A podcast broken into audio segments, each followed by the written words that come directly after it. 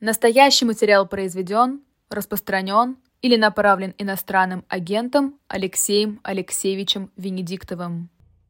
Ну что ж, э, добрый день всем. Начинаем наблюдать э, мы с одного НП. Это делаем с Алексеем Венедиктовым здесь э, из нашей московской студии. Алеш, э, тебе масса народу поздравляет, э, и тебя, и Лену, естественно, э, с 25-летием серебряной свадьбы. Спасибо поздравляю большое всех. Самое гениальное здесь было, нет, все прекрасные поздравления, но Анатолий из Москвы, ему 74 года, замечательно здесь написал, поздравляю вашу семью с 25-летием, пусть и впредь желание убить друг друга преобладает над желанием развестись. Да, вот Слушаем это, старшего товарища. Это замечательно. Да. Старший товарищ, вы молодец. Спасибо.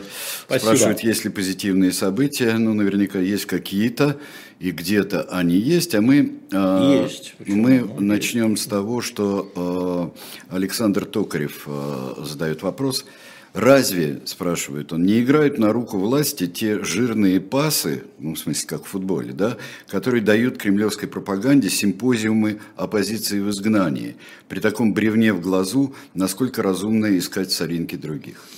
А, тяжелый вопрос, попробую объяснить. Ну, во-первых, если а, эти эм, срачи являются искренними, то, может быть, это все и хорошо. Если задача этих срачей выяснить истину, а не унизить э, соперника, да, то это, наверное, хорошо, потому что внутри э, политических сил есть разногласия весьма сущностные. И э, люди, которые там, к ним прислушиваются, должны понимать, в чем мотивация этих разногласий.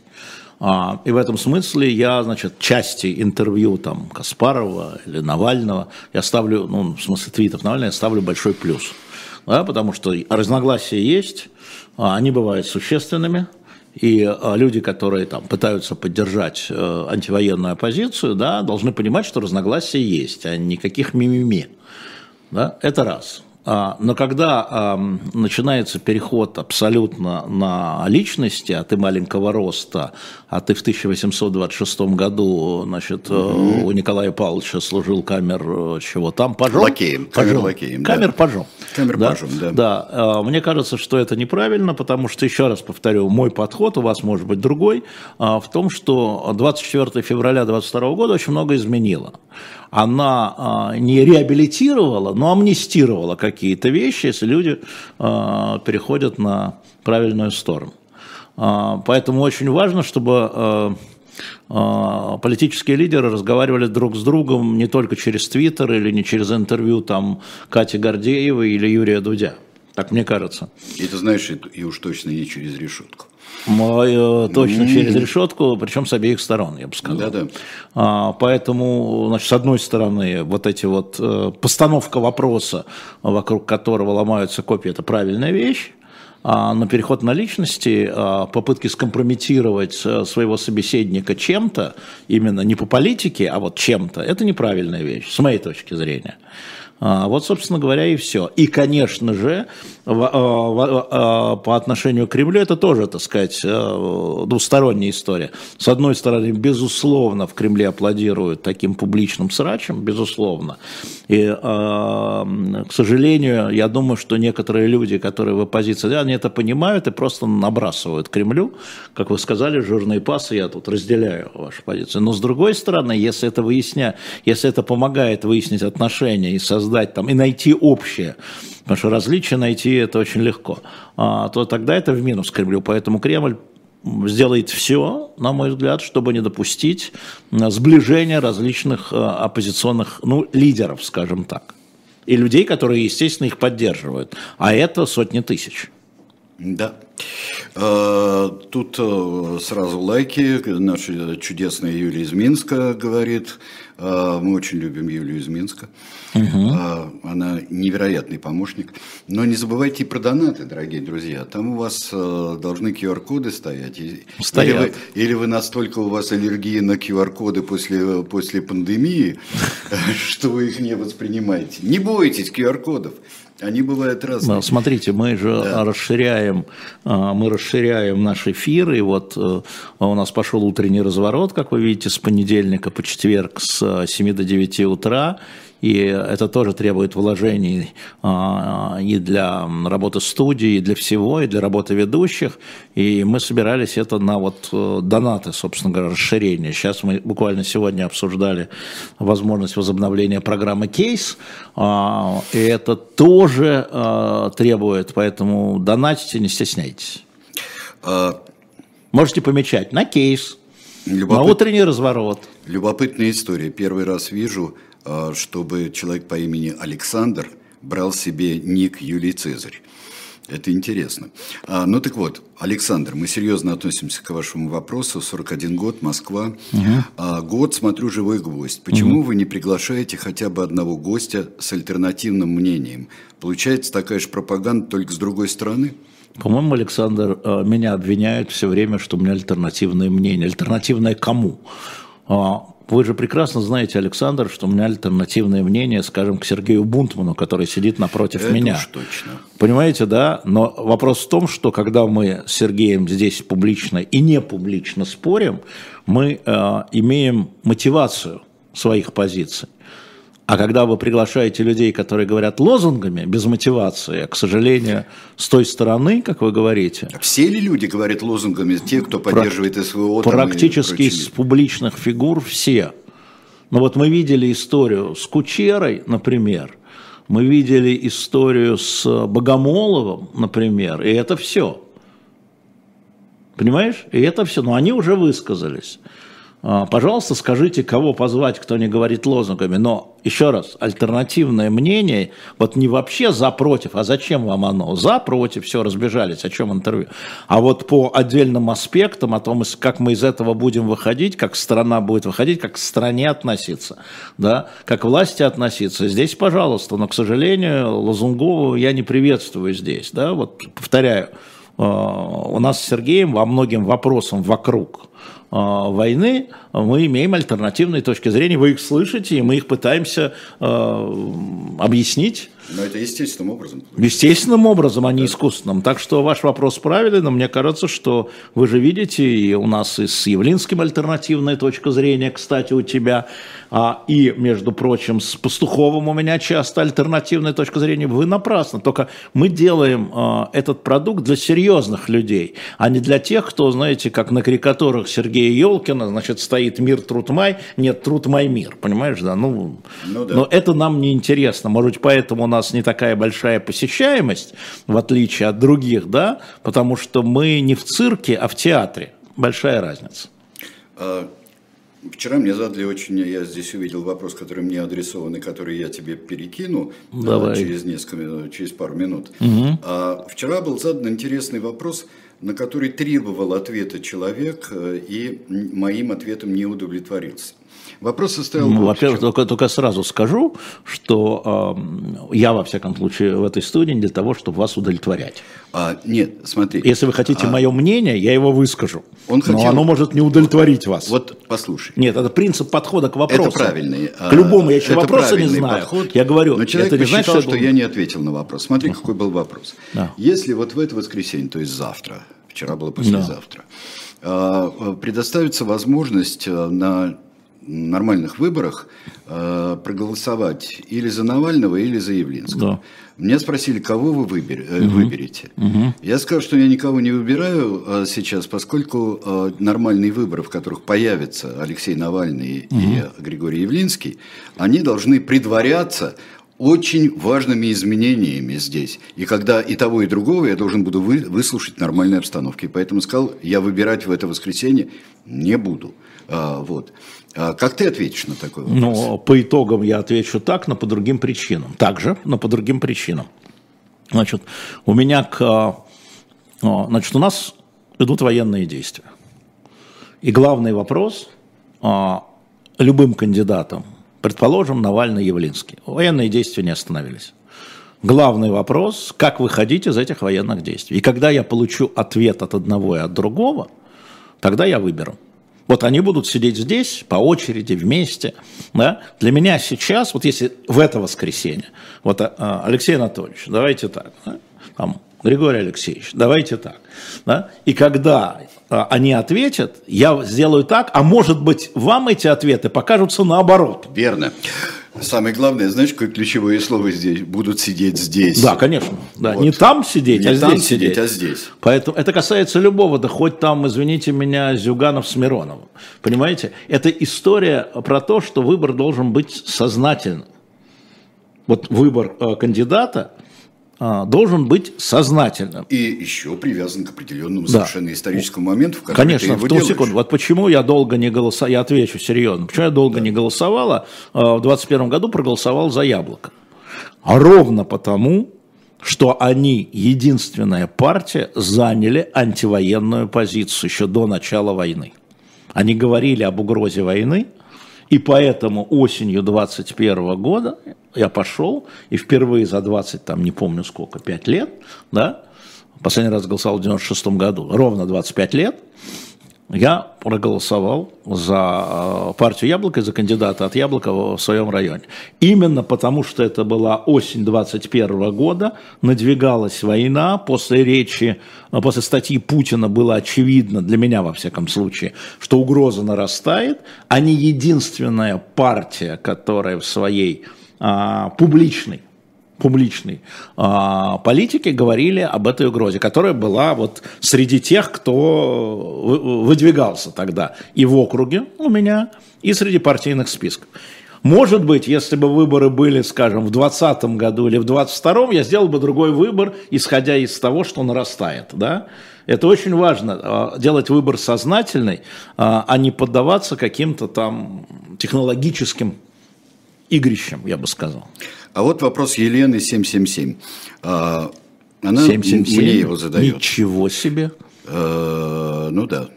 Я это связал с другим, ну ладно. А, хорошо. А, Но я бы предпочел 666.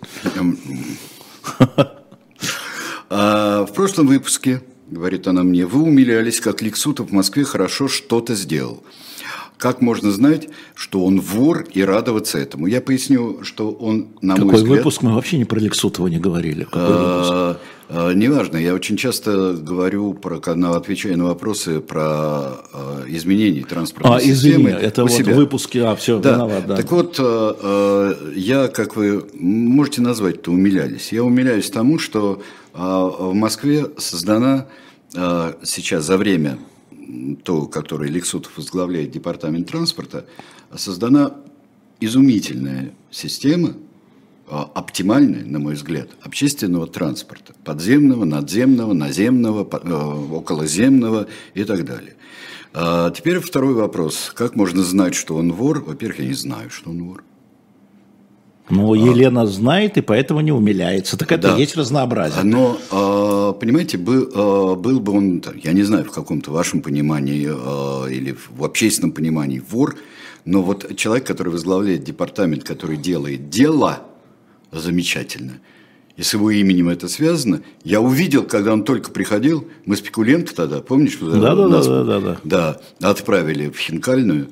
А, так вот, а, я увидел там, что у него замечательный план. Показал отцу, специалисту по транспорту все-таки. И он сказал, о, наконец-то правильно считают.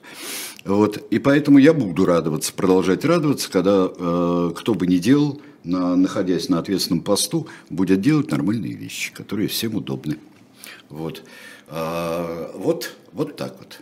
Это меня не смущает. Кстати, это, это к следующему номеру нашему дилетанта, А, который да. про Григория Потемкина выйдет. Вот Я уж думаю, был что- варюга. Да? А что он своровал, интересно? Вот, ну, вот Таврия. и так далее. Это уже мы начинаем следующий номер, который выйдет а, в 20-х числах а, Мая. мая. Да. Так, а, дальше. Про портвейн это вы вспомнили. Э, э, Никита э, из Петербурга, ему 24 года. Внезапно продек. А, Задать вопрос. Вы одновременно говорите про рост количества молодых избирателей Да. и что различие с участками объясняется различием в аудиториях. Да. Означает ли это провластность молодежи? Не, смотрите, это Хороший связано с. Дегом или вообще? А, вообще. Вообще, вот смотрите, действительно занимался выборами очень подробно с 13 по 22 год, по 21 точнее год. А, а, Но надо напомнить, э, Сереж, людям, то есть напомнить сказать, что я занимался а, выборами в своей дипломной работе а, в советское время, в 1978 году Ты написал... президентскими выборами во Франции? Вообще выборами. Выборами во Франции. Союз левых сил, 73 год. Я писал и курсовую диплом а, как раз Я про... помню эти выкладки. Выклад, да-да-да. Да. То есть я занимался, подходил к этому как к науке. Смотрите, а, после реформы Сердюкова, например, после реформы Сердюкова а, многие военные пенсионеры, офицеры, а, стали получать ваучеры, это была реформа предложения Сердюкова, на квартиры в Москве. И стали переезжать в Москву. И, а, собственно говоря, с восьмого года а, мы видим даже по отдельным кварталам или округам, как меняется м, социальный состав избирателей. Я уж не говорю о миграционном потоке, который там с 8 миллионов до 12 дошел, жителей я имею в виду, да, и, соответственно, с ам, выборов там, с избирателей с 5 миллионов до 7. Вот эти 2 миллиона новых, это, а, мигранты, в смысле, получившие российское гражданство, да, то есть люди, а, которые приехали, их не так много. Это переезд из других областей, это продолжающая урбанизация, и это военные с семьями. Военные с семьями, специально изучал эту историю. Военные с семьями, они голосуют очень, как это сказать, дисциплинированно.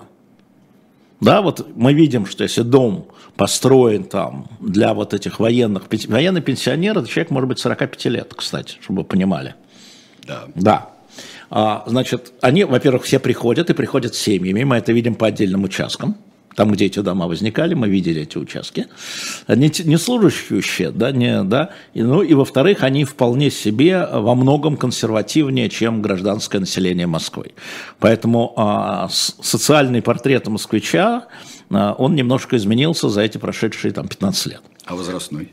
А, Возрастной, ну, Москва... Вот по поколениям, здесь он спрашивает э, По поколениям. властность молодежи. Да, да, да. Смотрите, а, нет, отвечу вам, это не так.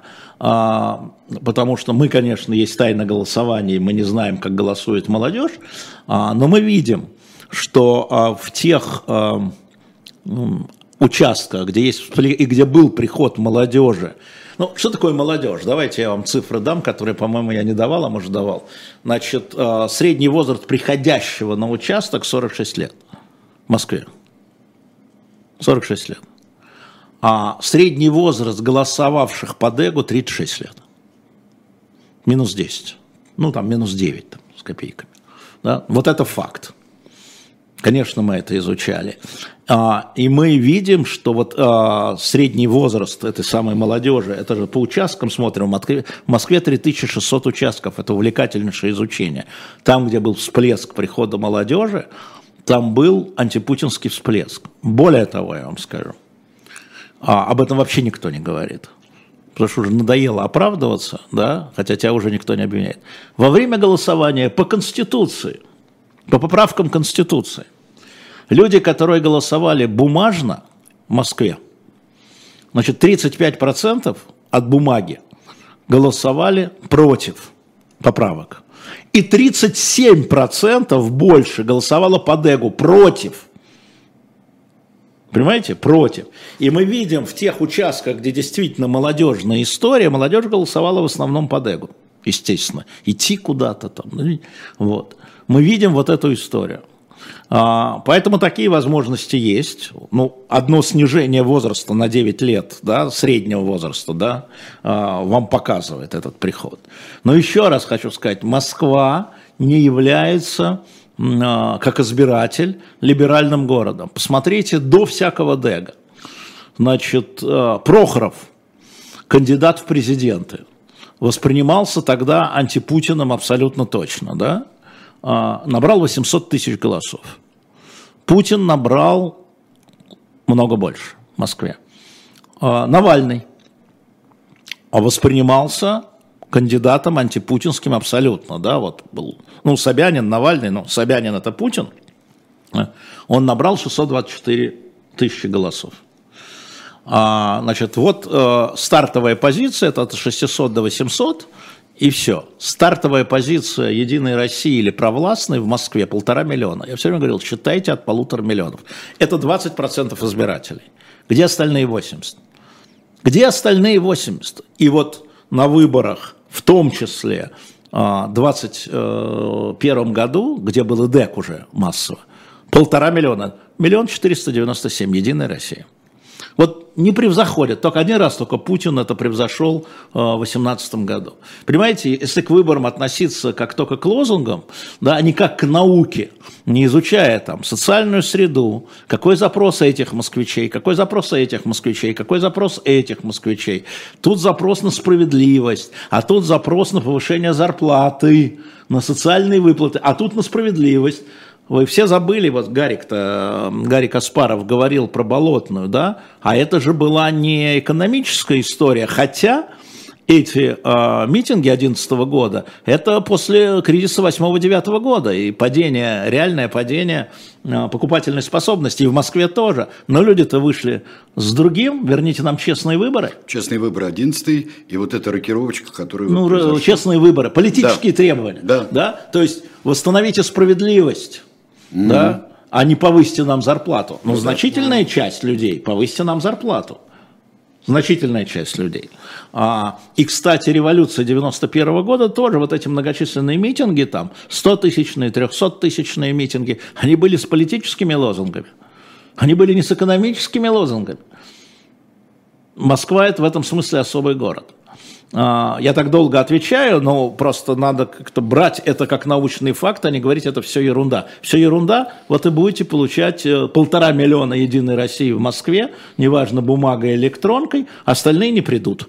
Какую роль играет вот э, здесь такой фактор, а, как э, отсутствие, например, равной избирательной кампании? Ну, конечно, отсутствие равной избирательной кампании, все понятно. Но еще То раз. непосредственное воздействие на многовозрастную И еще раз. Да Полтора миллиона в Москве – это 20% избирателей от 7,2. Понимаете, 20-22% и все, и не превышало никогда за путинское время. Задаю еще раз вопрос, где остальные 78, почему вот а, они не работают, почему вы их не привлекаете? Это я всегда говорил и Григорию Алексеевичу, и Алексею Анатольевичу, и Никите Белыху, понимаешь, да? А коммунистов полмиллиона. Если спросите меня про коммунистов, я очень хорошо Москву знаю электорально. Говорю, я писал диплом а, по французским выборам по округам, тогда были только округа. Да? И я изучал, как работают политтехнологи, на что они обращают внимание, и политики, как они работают в том или ином городе, потому что компания в Ницце – это не компания в Страсбурге. И почему в Страсбурге и вообще в Эльзасе побеждали правые – да, а, а вокруг Парижа коммунисты. А потом туда пришли лепеновцы. Это социологическое и социальное исследование, и а, наши избиратели должны работать точно, в смысле наши политики должны работать точно так же, были. Сейчас-то, конечно, какие выборы, сейчас не допуск будет сплошной, я ну, думаю. Да. А, ну вот а, смотри, он Лиденди пишет, а, пишет о том, что вот Э, вот пеньковые недели он называется. У нас От не было пеньков. в Москве пеньков. И это а уже никто не замечает. Конституции не было, да? А? в Москве не было, в Москве, в Москве не было пеньков. Слушай, я был начальник штаба наблюдателем, да, и а, мы отбились тогда. Да, выкорчевал, да, корчевник. А, у нас в Москве не было пеньков, у нас в Москве не было а, были ликвидированы участки на предприятиях. У нас в Москве были ликвидированы военные участки, закрытые. И у нас военные голосовали на общегражданских участках. У нас в Москве были наблюдатели в СИЗО, Ева Меркачева, по голосованию. В этом смысле. И это был только первый шаг очистить от э, тех фальсификаций, которые были в 2011 году, конечно. А скажи мне, пожалуйста, может быть, часть а, обвинений, которые идет, там, обвинений Дега, обвинений того, обвинений позиции там, политиков некоторых, на там, неактивность тех, разброд у других. А, может быть, это внутренний ступор такой, нежелание принять, что действительно существует. Может быть, и не такое, но существует значительное количество людей, которые голосуют за власть. Ну, конечно, существует значительное количество людей, которые голосуют за власть. А, и не просто за власть, а за власть Путина. Да, я, я, уже, я уже рассказывал, как в 2018 году, когда стали поступать первые результаты с участков а, в Москве на выборах президента, совершенно неожиданно мы увидели а, плюс 10% к Путину от 2012 э, года. Плюс 10-15%. А это был эффект Крыма. Но это было так явно, и мы, значит, начали смотреть. Я напомню, там еще не было электронного голосования, да? И, кстати, потом никто не предъявлял в Москве претензий к фальсификации по бумажному голосованию в 2018 году, даже профессор Шпилькин. Все эти кривые Гаусса совпадали. Да? Просто люди э, э, благодарили так Путина за Крым. И он тогда получил в Москве 3 миллиона 200 тысяч. Я помню все наизусть. И это, конечно, было охренительно. В два раза больше, э, чем получает Единая Россия. Сейчас э, мы с вами прервемся. Э, плюс еще и э, вам э, книжки, я бы сказал, представим некоторые, которые у нас есть в шоп «Дилетант Медиа». Живой гвоздь остается в Москве и ежедневно освещает для вас новостную повестку. Мы собираем для вас самые яркие мнения политологов, экономистов и деятелей искусства, чтобы вы всегда могли увидеть ситуацию в мире с разных сторон. Поддержите нас в это непростое время, чтобы мы могли развиваться и дальше. Как это сделать? Переходите по ссылке под трансляцией или воспользуйтесь QR-кодом, чтобы оставить свой донат. Это значительно либористичнее, чем у либористов, либеральнее, чем у либералов, коммунистичнее, чем у коммунистов. То есть я не знаю, сколько людей выехало, но я знаю, сколько они вывезли. Вообще это очень неприятно смотреть. Через 200 лет все будет то же самое, а через год может все поменяться. Это цифра, на которую не сбалансировать бюджет не удавалось, в общем, пока еще никому. В этой кстати, нет ничего страшного, кроме того, что это все вранье. Я понимаю, что красивая молодая девушка стесняется читать, что прямо написано в вопросе. Я даже тоже стесняюсь читать, что там написано, но я перескажу подробнее. Каждую неделю мы будем выходить в эфир 20 часов по Москве, 18 часов по Лондону. Настоящий материал произведен, распространен или направлен иностранным агентом Алексеем Алексеевичем Венедиктовым. И книжка, которую я бы сейчас хотел вам еще раз а, представить, и вчера я с удовольствием вам ее представлял, это книга Мартин Узбаум «Политические эмоции». Почему любовь важна для справедливости? А, потому что не бывает ни эмоциональной политики, хорошей и плохой. А не бывает здесь вся разница в эмоциях. Потому что без эмоций это вот, мне кажется, что даже нейросети, искусственный интеллект не могут сделать безэмоциональную политику это какой-то совершенно антиутопия. Так вот, этот феномен разбирается и на примерах очень интересных людей. А, и Мартин Лютер Кинг здесь, и Джавахарлал Неру, и другие люди. Я вчера вам вспоминал Деголи, который его эмоциональнейшее обращение, которое повернуло историю а, Франции в начале а, войны. Вот, эта книжка, эта книжка очень интересная. Алексей Алексеевич, я считаю, сложный, не да. для всех. Не для всех. Не для всех. Ну хорошо, пусть даже так. А разве вы это все? Вот, так что давайте разбираться. Эта книжка очень хорошая, я ее, я ее собираюсь тоже купить, эту книжку. Ее надо читать сейчас. Это очень важное дело. А, Shop «Дилетант Медиа» с печатью от «Эхо», э, замечательные наши, можете покупать прямо сейчас, но не отвлекаясь особо от передачи. Ну, я не знаю, по-моему, это не особенно и отвлекает. А, не забудьте, что у нас э, журналы, я их с удовольствием сейчас и мы с Алексеем Алексеевичем подписываем их. А, новый журнал, новый выпуск журнала «Дилетант», Николай I и его жандармы – я совершенно как тот матрос, который целовал Евангелие и его не читал. Я сначала подписал, а потом прочел журнал. А журнал очень хороший выпуск получился.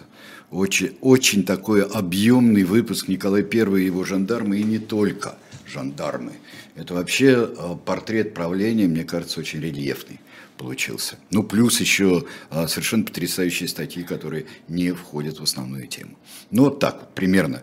Мы сейчас вас отправляем в шоп-дилетант медиа. А вот скажи мне, пожалуйста, а, вопрос такой – здесь был, как мы начали с того, адепты войны, вот адепты такой государственной политики по отношению к Украине, к Западу, почему у нас не выступают, а если кто-нибудь вдруг с пропагандистского какого-нибудь э, канала, спрашивают у нас здесь, вдруг захочет к нам прийти. Смотря Мы скажем кто. спасибо.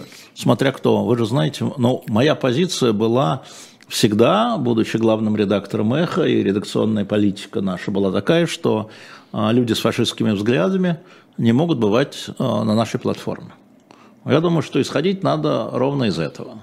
Ничего не поменялось. Как мы с Муратовым говорили, война профессию не изменила. И война не изменила редакционное понимание, хотя редакции нет, но люди, людоеды, значит, на эхе, для высказывания людоедских взглядов, да, они были запрещены. Также они запрещены здесь. Значит, еще раз, мотивированно разговаривать а, по сути, да, лозунгами людоедскими нет. Ну mm-hmm. все. И мы видим разных людей, которые, да, там, пытаются мотивировать. Там. Спросите меня, позвали бы мы Путина? Да. Да. Потому что то, что он говорит в виде мотивации, у меня есть контрмотивация, мне есть что сказать Владимиру Владимировичу. Если он меня куда-то позовет, а я его сюда позову, да, а, серьезно, если он захочет, конечно. И любой из тех людей, с которым я там дискутирую приватно, если он захочет, но никто не хочет, прийти сюда и объяснить свою мотивацию. Мотивацию, потому что решение мы видим – а перекидывание нечастотами через сетку это никому. Ну, это просто можно, для этого есть другие платформы, там, Twitter, Facebook, там, ну, э, Instagram, можно и покидаться, конечно, но для зрителей э, «Живого гвоздя» я там думаю, что они могут найти себе э, другие ресурсы, где там вот перекидывание нечастотами является азартным спортом. Рита, 35 лет, из Петербурга, пишет нам. А это в, Сегодня буду в Петербурге, привет. В догонку выборам она говорит, вот знакомая сказала, что проголосует за Путина, если спишут налоги. No comments, она говорит. Это очень важная история. Как раз у людей мотивация голосования разная. Еще раз, путинская э, часть, ну, большинство, оно разное. И нельзя всех их, и это я так считаю, называть там э, пособниками, кровавыми убийцами там, и что-то еще. Вот вам по налогам вопрос, вот вам по материнскому капиталу, почему люди поддерживали. Мы видим этих людей, да, потому что история с материнским капиталом в тот момент, когда а, действительно рождение ребенка стоило, извините меня, для семей с, с маленьким доходом очень мало, так, да, это имя связано с это, это решение связано с Путиным. И то же самое во многом офицерский корпус до начала 24, до 24 февраля, а, если вы видели, как им поднимали пособие, довольствие, зарплаты и так далее, если вы там? Вот. Они благодарны, да, ну да, это тоже экономический, э, э, экономическая мотивация. И то, то же самое, почему так голосовали за Собянина. Да потому что Лексутов – Понимаешь, потому что люди, которые давились раньше в пробках и в общественном транспорте в Москве, да, именно вот общественный транспорт и пробка, получили некий баллон с кислородом. Ну, спасибо, вот конкретно, ну, спасибо. Да, ну вот и там между там маленьким э, Зюгановым и Собяниным, и кто там еще будет, да, э, э, Чернышов, по-моему, от ЛДПР, и не помню, Гусев от Справедливой России, пока намечается, да, я думаю, Яблоку не дадут зарегистрироваться, я думаю, не дадут зарегистрироваться кстати, о яблоке. Бедная да. Настя пишет и о транспорте. Да. В Москве уже яблоку негде упасть. Да. Когда утром едешь на работу, и пробки, и куча народа в транспорте. Бедная Настя, дальше да. апокалипсис да. А, транспортный. Настя, а... представьте себе, что вы советник мэра, неважно, как его фамилия, Навального, и яблоку негде упасть да, и народ все прибывает, что правда, Настя, и прибывает. Ваше предложение мэру, чтобы он принял, или там Московской городской думе, я не знаю, принял решение закрыть Москву, ну вот какие здесь могут быть регулятивные вещи? Вы знаете, а, бедная Настя, я, например, по Москве езжу разными видами транспорта а, последние много-много лет. Последние много-много лет. И я вам скажу сейчас, что если бы не запустили и э, МКЦ, на МЦК. МЦК, и вот эти хордовые линии не запустили бы, Москва встала на это. Если бы не сделали хорды автомобильные, то и я вам скажу, что я сейчас езжу по Москве гораздо комфортнее, чем 10 лет Вот смотрите, Настя, я серьезно отношусь к тому, что она пишет, и к тому, что а ты я говоришь. абсолютно серьезно отношусь. Скажи, история с электросамокатами. Значит, недавно э, в любимом городе Париже прошел референдум. В результате 82% проголосовавших, да, их было немного, но тем не менее, за запрет электросамокатов вообще. И они теперь в Париже запрещены. Сейчас то же самое готовится в Берлине. Да? А в Москве, как вы знаете, самокаты, наоборот, развиваются. Дорожки, то все пятое, десятое. Это новое явление. И с этим новым явлением легче запретить. Но, значит, человек, который ехал на электросамокате, вот у меня есть друзья, которые имеют автомобили, но пересели, перешли на самокаты. И, в общем, их много. А теперь представьте, что они вернутся на автомобиле, и станут таким же образом. Да? Значит, есть проблема, которая требует каких-то более сложных решений, чем просто запрет или просто разрешение. А, и повторяю, представьте себе, что вы советник а, там, мэра города, там, опять Парижа, да? чтобы не говорить там, про Сергея Семеновича или там про э, Леонида Андреевича Зюганова внука, который кандидат от коммунистов будет ну, да. на выборах мэра. Это, понимаете, это же история вот э, поболтать и пожаловаться на жизнь, я с удовольствием, бедная Настя, да, но когда, а вот как бы ты сделал, давай, давай, вот я тебя сейчас послушаю, давай, вот давай, предложи. И тут, опа, опа, нет волшебной палочки.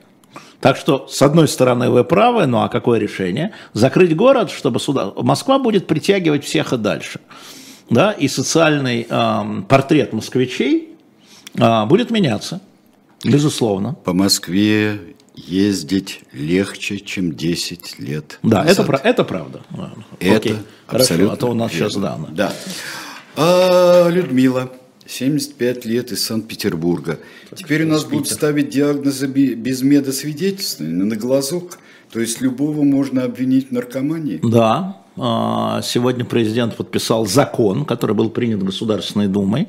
А, это а, все наблюдатели профукали, потому что из предыдущего закона просто было изъята обязанность определения наркомана после медицинского освидетельствования. Вот эта строчка после медицинского свидетельствования, по-моему, в двух или трех местах закона, она исчезла. И действительно, теперь только по результатам с а, психологом и наркологом, можно человека признать наркоманом. Надо посмотреть, какие правовые последствия вот это признание влечет за собой, потому что а, если речь идет о автомобилях, то там требуется все равно, остается требование а, медицинского анализа, да, там проверка на, на наркотическое опьянение, вот так это называется. Но вот если человек объявляется официально наркоман, значит появляется реестр, да, электронный, естественным образом, и, значит, наступают некие ограничения. Если раньше эти ограничения наступали по после медицинского анализа, то сейчас нет, вы правы. Теперь надо посмотреть, какие ограничения, не изменились ли они, но это, безусловно, э, репрессивная история. Безусловно. Хотя проблема наркомании, э, она растет в России, да, и начиная вон со времен Афганистана, я напомню, что когда мы говорим о войне в Афганистане, ты знаешь, когда я разговариваю с людьми государственными, они говорят, ты ничего не понимаешь. У нас главное следствие войны в Афганистане – это не только геополитическое поражение там, да, и распад Советского Союза, но это и приход наркотиков в страну в таких количествах, они были, конечно, в таких количествах, и делали это в основном России, советские военнослужащие, которые возвращались. И э, граница практически была взломана. Ну а с распадом Советского Союза, естественным образом, поскольку границы южные наши были не, не границы, это все продолжалось и продолжается. И э, я разговаривал тогда с бывшими руководителями наркоконтроля, и с ушедшим недавно Виктором Черкесовым, и с э, Виктором Ивановым, да, это просто проблема, ну, Женей Ройзманом, да, это просто проблема проблем, это правда. А, Борис, 67 лет. Вы не хотите отреагировать э, на просьбу снять плакат с портретом Гитлера? У нас нет плаката с портретом Гитлера. Вот вам моя реакция на а, вашу, скажем так, просьбу, а, Борис. Ну да. А, да, обложка. Гитлер. Это не портрет Гитлера на обложке. Ну, это, это момент вручения ему а, а, должности канцлера Германии. А что, не было? Конечно, не было. А. И Киевской Руси не было? А, нет, конечно, Киевской Руси Борис, я порекомендую вас Министерство образования, где чего из истории вычеркивать. А, да. А как ты вот это самое вычеркивание себе представляешь вот сейчас? Ну, вот это, же, это вот же как книга. Учебник – это книга. Что хочу, то пишу. Ну да. Да, они просто не упоминают слово «киевское». Насколько я понимаю, насколько я видел эм, эм, проекты параграфа, да, то есть они не упоминают столица древнерусского государства. Да? В столицу древнерусского государства приехали там, послы Византии, в столицу. Не упоминают, что это Киев. Они не говорят «Киевская Русь», они говорят «древнерусское государство», что это-то вполне возможно, но все-таки столицей был Киев. Ну да. Да, все-таки. Хошь не хошь, а столицей был Киев, и великий князь был киевский. А от него уже почковались остальные великие князья, и просто князья. Ну, это смешно. И то, что Мединский Таркунов, который как куратор учебника под этим ставит свое имя, это, знаете, клоуны. Это клоунада на самом деле. Вот клоунада. Вот серьезный человек Таркунов, многолетний ректор МГИМО, это клоунада. Анатолий Васильевич.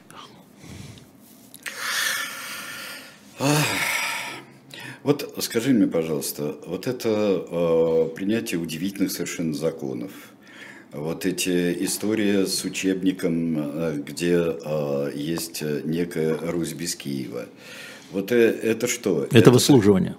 Это выслуживание? Это выслуживание. Это вы имеете строго иерархичную бюрократическую структуру а, Российской чиновничества Российской Федерации.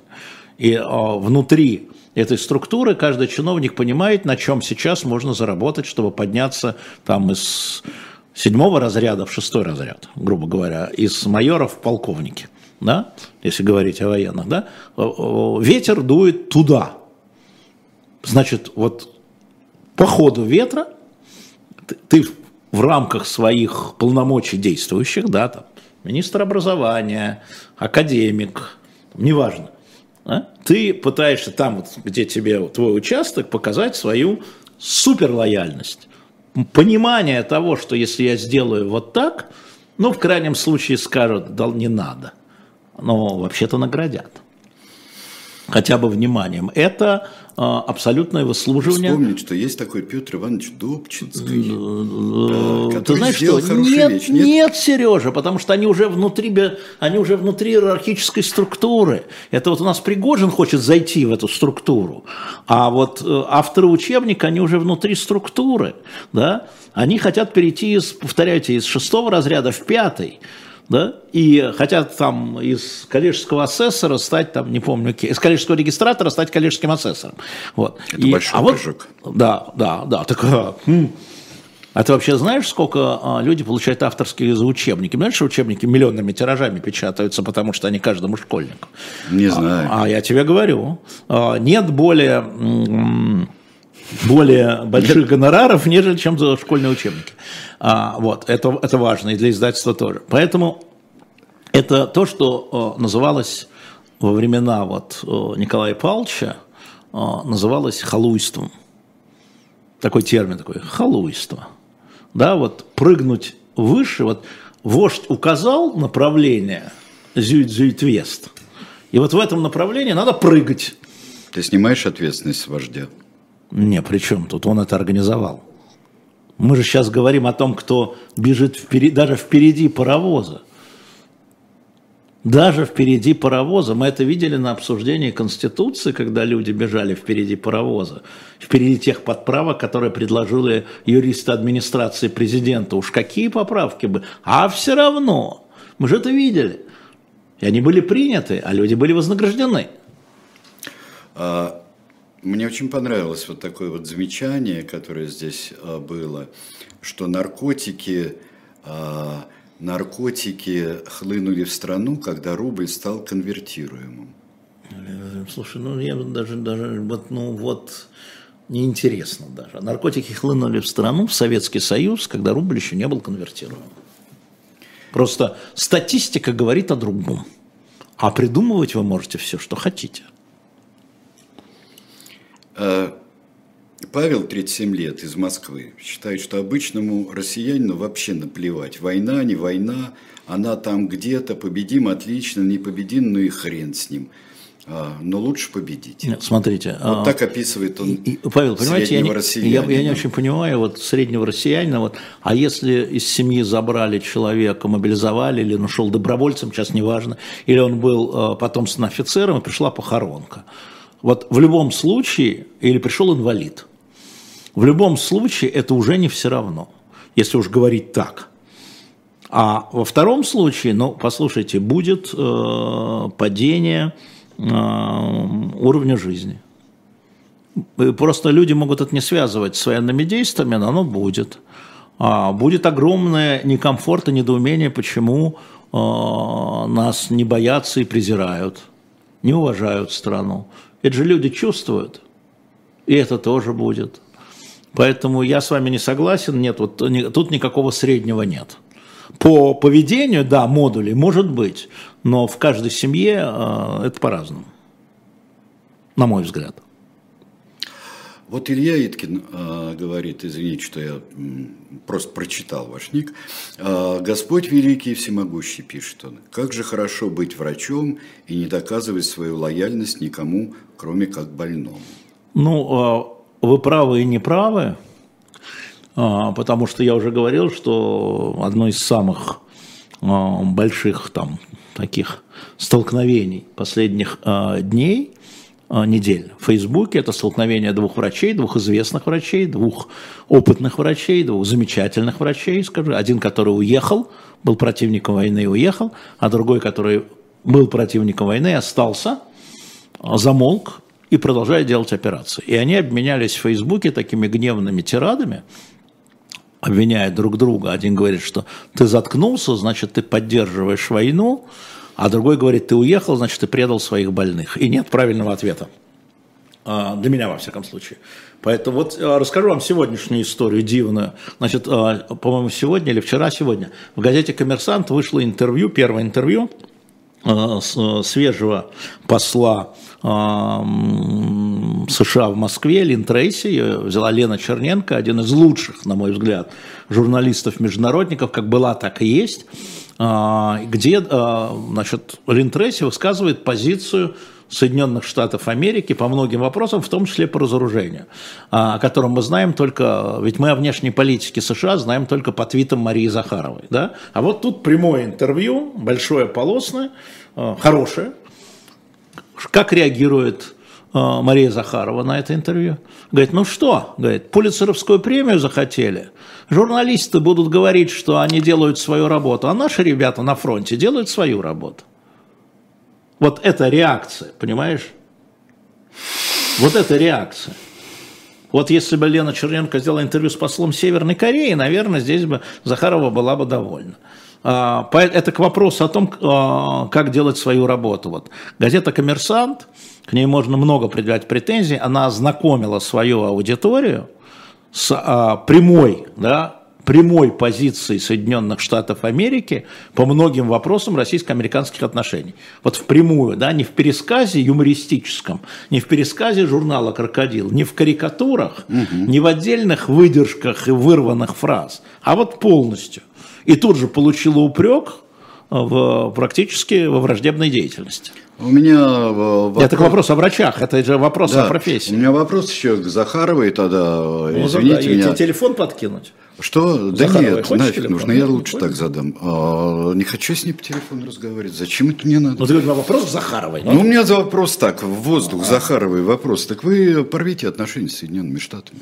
А не надо подсказывать, подбрасывать не надо, как говорит Михаил Сергеевич. Нет, почему? Ты, Мне- думаешь, ты, думаешь, ты думаешь, они об этом не не- думают? ну вот, э, ну пускай думают, пускай рвут. Вот э, что делать? Это знаешь, как говорила моя любимая преподавательница э, литературы французской в Иньязе, Светлана Юрьевна Заводовская, это все стриптиз в лифчике, понимаешь? А Она что про говорила. Захарову сказал? Это стриптиз в лифчике. А ты Вот. требуешь? А я требую стриптиза яркого и стриптиза настоящего. Значит, товарищи, если, подлинного. товарищи, если кто-то слушает нас из МИДа, передайте Марии Владимировне пожелания Сергея Александровича Бонтуна. Пошли дальше. Да, хорошо, да. Я думаю, что это, это можно взять в скобки. Отлично. Я перехожу. Марат Мустафин. Серебряной свадьбы, Алексей Спасибо большое, Марат. А, да. А, Кол на голове Тиши пишет э, Лин Сия. Э, значит, э, Бунтману удобнее стало ездить, значит, Лексутов молодец. Угу. Маршруты отменили, вообще нет их теперь, до работы не доехать. Я не знаю, как я вам не до работы на тему, там, не доехать. Я вам только скажу раз. одно, что моя дочь, у которой нет никаких этих самых, она стала сведением диаметров, а также большой кольцевой линии, она стала добираться до работы на порядок быстрее. Не так отвечаешь, не то он хочет сказать. А не я скажу, что он хочет сказать. Что он Когда хочет вы сказать? выбираете, какого политика похвалить, вы его хвалите потому, что вам в его зоне стало лучше. Ну да. А, как, а как вы хотите? Вот он для вас сделал лучше, для вашей семьи, для ваших друзей он сделал лучше. Ну Это да. правильно? Ну да. Да. Да, лучше стало. Да, я Вам быстрее стало езжу. хуже, вы против. Я быстрее, дочка быстрее Послу- ездит послушайте, там и так далее. Любое решение, любое изменение кому-то приносит выгоду, кому-то по кому-то ударяет. Мы же вот когда занимались этим эм, метро в Троицке, проведение метро в Троицке, помните, кстати, электронным голосованием, было принято решение 57 против 43 процентов троичан, где делать метро, то, что метро в середине города было выбрано, это наверняка нанесло массу неудобств жителям вокруг, потому что это стройка. Да еще часть Троицкого леса задела. Ну, в конечном итоге посчитайте, сколько людей пользуется, будет пользоваться вот этой веткой каждый день. Это нет идеальных решений, никогда не будет идеальных решений. У вас открыли булочную в вашем доме, да, пекарню, и много людей будет радоваться, что у вас вот свежий хлеб, тут немедленно. А жители над пекарней будут говорить, что проник... Ну и так далее. Приезжают грузовики, разгружают то, загружают то. Мы с этим сталкивались очень много раз. Я вам расскажу историю. Это сейчас вот в Питере я прочитал, что с 1 мая в Питере а, уличные музыканты должны будут получать разрешение каждый раз, лицензию. У нас была история в Москве, когда Собянин, по-моему, подписал указ – о запрете уличных музыкантов, ну, то есть то же самое правило. И тогда, значит, я помню, Вадик Ковалев, который ныне сменил я на посту зампредседателя общественного палаты, пришел, говорит, это кошмар, Москва всегда славилась, ну надо что-то делать. Пошли, договорились о проведении круглого стола. Что интересно, пришли, ну, полицейские, понятно, пришли, а, пришли недовольные жители Арбата, недовольные жители Арбата, потому что музыканты с утра до вечера под окнами, значит, шестерят. Пришел Макаревич с гитарой, которую эти увидели все впервые, же я попросил. Сидели, сидели, базлали, базлали и отменили этот указ. Пришли, потому что был возник консенсус. Возник консенсус, ребят, давайте вот на этой улице после 22 уже не надо. Вот договоримся, вот на, давайте по, по пятнам смотреть. Да? Это был нормальный разговор. А, и, ну, я просто показываю уважаемому, не помню, кто как вас забыл, как вы говорили, да, по нику. Вот а, кому-то это неудобство, кому-то это удобство, а кому-то это эстетическое удовольствие. Так бывает. Да. И вы правы в этом. А, Правы вы еще и в том, а, что вот сейчас очень бурно, после того, как а, упомянули мы самокаты, электросамокаты, О, да. вы это обсуждаете. Да. У меня самые жуткие э, ощущения от нерегулируемости движения самокатов. Ну, о недостаточной регулируемости. Все-таки а, это новое явление, и мы видим, как шаг за шагом. Оно да, есть шаг дорожки, шагом. есть Ну, правила пересечения, которые не совсем соблюдаются. Уже, Ну, уже да. теперь да. Уже Да. теперь и э, проводят. Есть и ограничения скорости, вот видите, Да, да, да, да, которые да, да. свои есть. Так это вот общая, любая Но- проблема такая, она любая, Сереж. Но, как всегда, знаете, когда э, я столкнулся с трагическим случаем, с трагическим случаем от самокатов, у меня, конечно, я вам Конечно, скажу, конечно. мнение просто вот... Да, потому что И это- вопросов у меня возникло 500 миллионов. Смотрите, Тут же, да. смотрите, а, вот а, когда вы, например, в Швейцарии едете на Убере, как я был сейчас, да, если вы высаживаетесь в определенном месте, у вас в приложении возникает «Будьте осторожны», вы высаживаетесь рядом с велодорожкой. Это прямо, прямо у тебя в телефоне. Остановка рядом с велодорожкой, осторожно открывайте дверь. Да. Вот это, это шаг за шагом, Ну вот это у нас новое явление. шаг с велодорожками, у нас же э, везде знаки стоят у Так это не сразу Да, да, было, да. Сергей. И Это всё, так да. речь идет об этом, что все равно каждый, каждый потеряет и что-то найдет. Поэтому прав а, наш собеседник в том, что он говорит, что где-то отменили маршруты, наверное, стало где-то неудобнее. Верно. И вы судите эту команду мэра вот по этому. А как же еще вы должны судить? Правильно, потому что вам стало хуже от их работы. Понимаете? От Дептранса. А Сергею стало лучше. Вот поэтому и отношение внутри города, оно разное. В любом городе так. В любой стране так, я скажу. И это то, что вы написали, это ответственное поведение, потому что вы не на лозунги ведетесь, а на конкретные свои нужды. Так это хорошо. Вы нормальный налогоплательщик, вы требуете от города, чтобы они э, вас обслуживали. Ваши Да. интересы. Нормально. Вот э, э, Ливан из Москвы, ему 39 лет. И он так оговаривает, возможно, желтушный вопрос, он говорит, хорошо. но не понимаю, в какую игру играет Борис Надеждин. Он все еще независим или стал кремлевской марионеткой? Знаете, не слежу. Без обид. А почему не следишь? Неинтересно? Неинтересно. А, а сколько людей гибнет в автокатастрофах? Что теперь запретить автомобили? Ну, все правильно. Это же разговор эм, про уровень защиты, риска. Все верно говорите. А, да? а вы знаете, э, как-то... э, Самолеты падают, между Смехом, прочим. смехом, э, тихим сапом, да, тихим э, сапом э, мы, автомобилисты, останавливаемся перед переходами в практически Москве это автом- фантастическая история, да. автоматически Да, останавливаемся да. В Москве перед нерегулируемыми история. переходами. Еще Мы- лет пять тому, семь назад мы, этого не было. Когда я выхожу и становлюсь пешеходом, э, я смотрю и благодарю автомобили за то, что они останавливаются, несмотря на то, что это правило.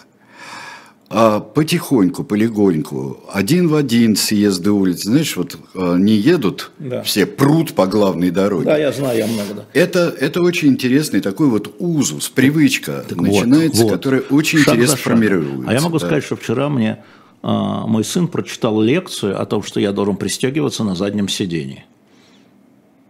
Показав мне, что в случае резкого торможения а, гибнут люди, которые вылетают, становятся бомбой заднего сидения.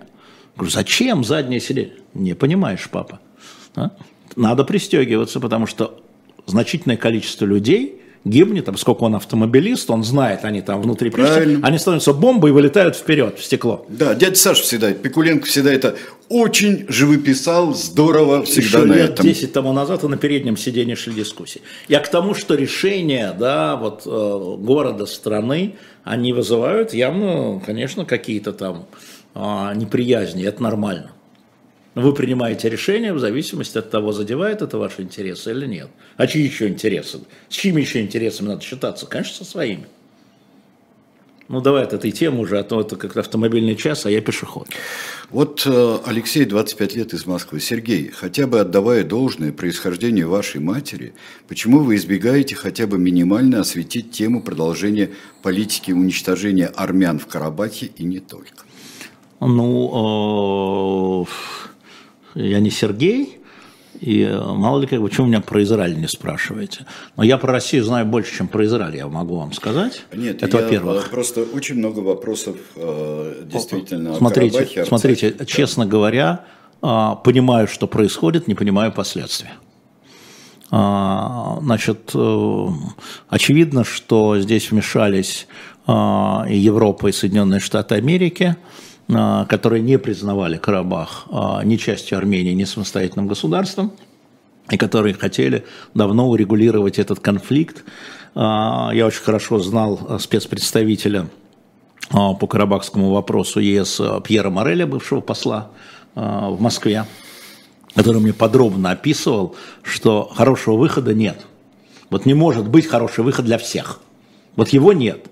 Но международное сообщество а, считает а, Карабах частью азербайджанской территории, государства Азербайджан. И а, в данном случае одна из главных задач – это обеспечить безопасность и, а, как он говорил-то, Господи, ам, а, аутентичность населения, ну, понятно, да, там, культурную аутентичность населения Карабаха, армянскую.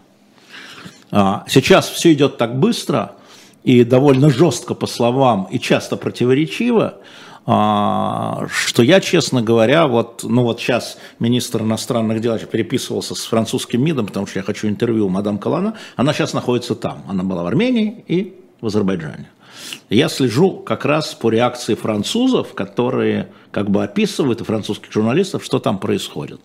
А, сейчас на повестке дня блокир... разблокировка в любом случае Карабаха и КПП, которое возведено было в Лачинском коридоре, если кто-то понимает, о чем я говорю. Да, потому что э, люди, которые находятся в блокаде, как с ними разговаривать? Э, это раз, если мы говорим об этом. Вторая история совершенно, э, я вам скажу неприятную вещь, ужасное требование Алиева, либо принимайте, либо уезжайте. Но, собственно говоря, это то, что говорит Михаил Подоляк о жителях Крыма. Слово в слово, шаг в шаг. А, и, конечно, на ум приходит Косово. А, и вокруг Косово. Мне кажется, что надо смотреть, как можно выйти из этого положения через Балканы, ну, через резню. Но я сейчас скажу вещь, там, будем уже... надеяться, что резня снял с языка, что резня уже, что период резни уже состоялся, да, ну и что дальше люди живут, там 100-120 тысяч, если я понимаю, в Карабахе. Да, примерно да, так. Примерно так. А, а, и а, нет хорошего решения, да, вот хорошего решения нет, вот так вот, чтобы все были довольны, и все были счастливы, хорошего решения нет. Нужны, безусловно, международные гарантии жителям Арцаха, Карабаха, в том числе, и я возвращаюсь к тому, что я согласен с Морелем, это сохранение э, идентичности армянства, если хотите, жителям этого региона. И гарантии их безопасности. Ну вот, приблизительно так, наверное. И то же самое можно было сказать про Крым. Извините. Мы, знаем историю, сказать... мы знаем историю Нахичевани.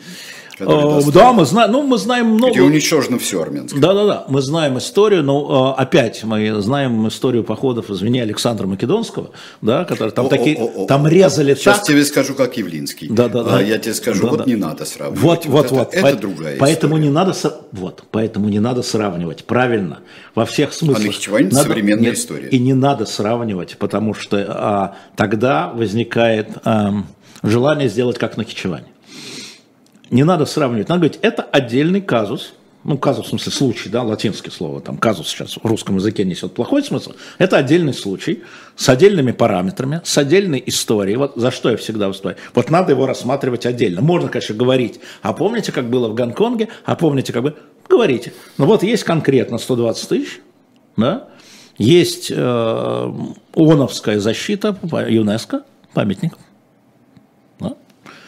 есть, э, с одной стороны, российские миротворцы, с другой стороны, разворачивается сейчас прямо миссия ОБСЕ, пока гражданская, но только пока, там.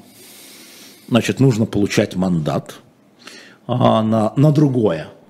А, надо понимать, что вот вокруг как бы вот безвоздушное пространство, да, вот на, надо э, это делать, и в данном случае самое главное, слушайте, нет двух текстов, как говорит Бунтман, э, в первую очередь надо понимать, что не должно пострадать население этой э, страны, этой области, этой территории, так же, как в Крыму. Люди важнее, их идентичность важнее.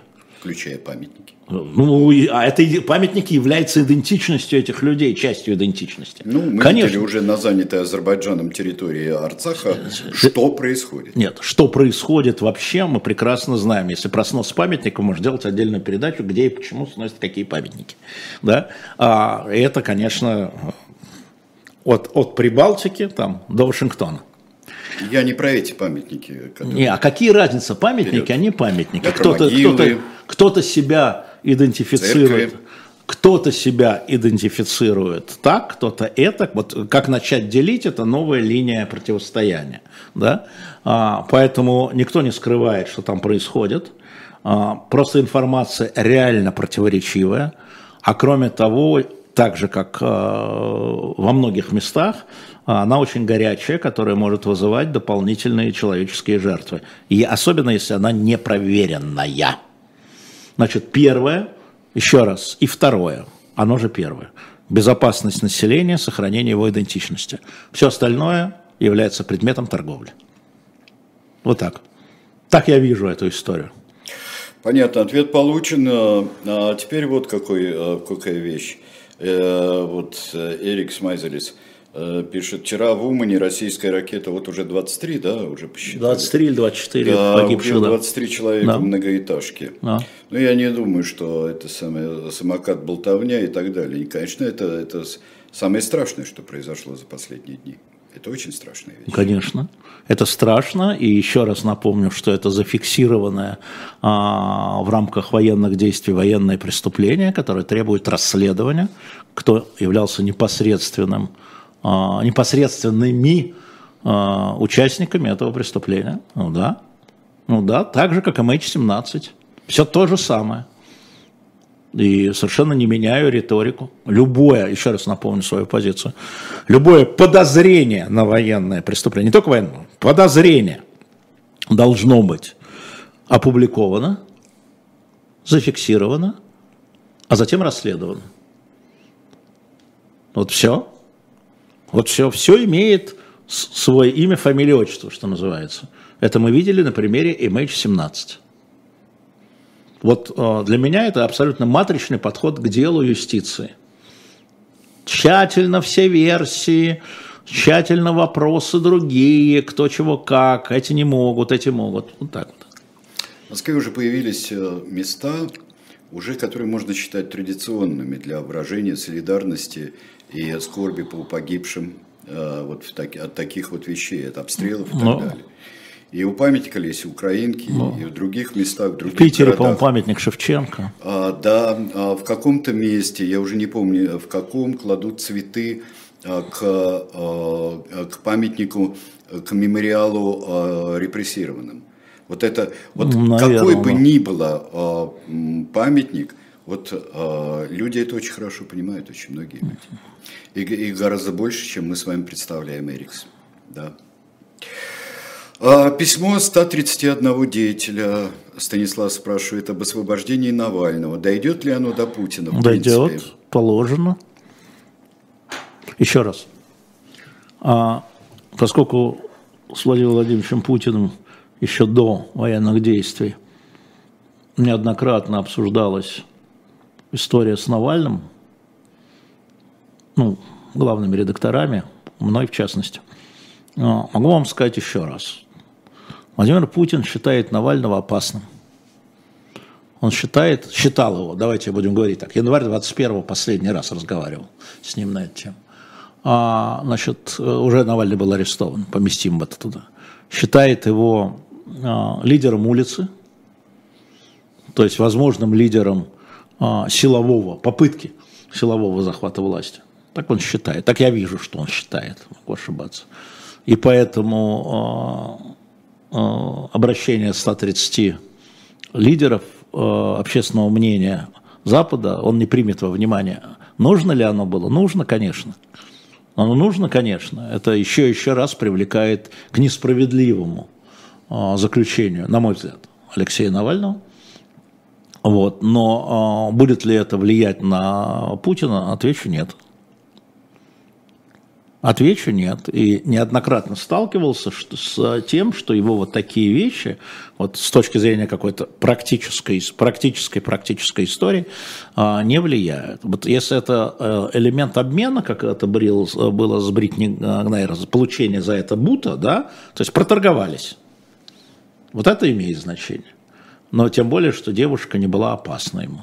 А такие люди, как Алексей Навальный – ему опасно. Он считает, что они опасны для России.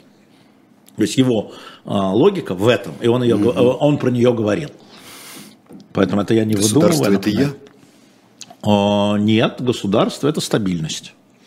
Это стабильность. Вывод людей на улицу, вы хотите, как ваши, вашим любимым желтым, а, вы хотите, как Алексей, как в вашем любимом Париже желтые жилеты вот громить, да? Это вопрос был публичный.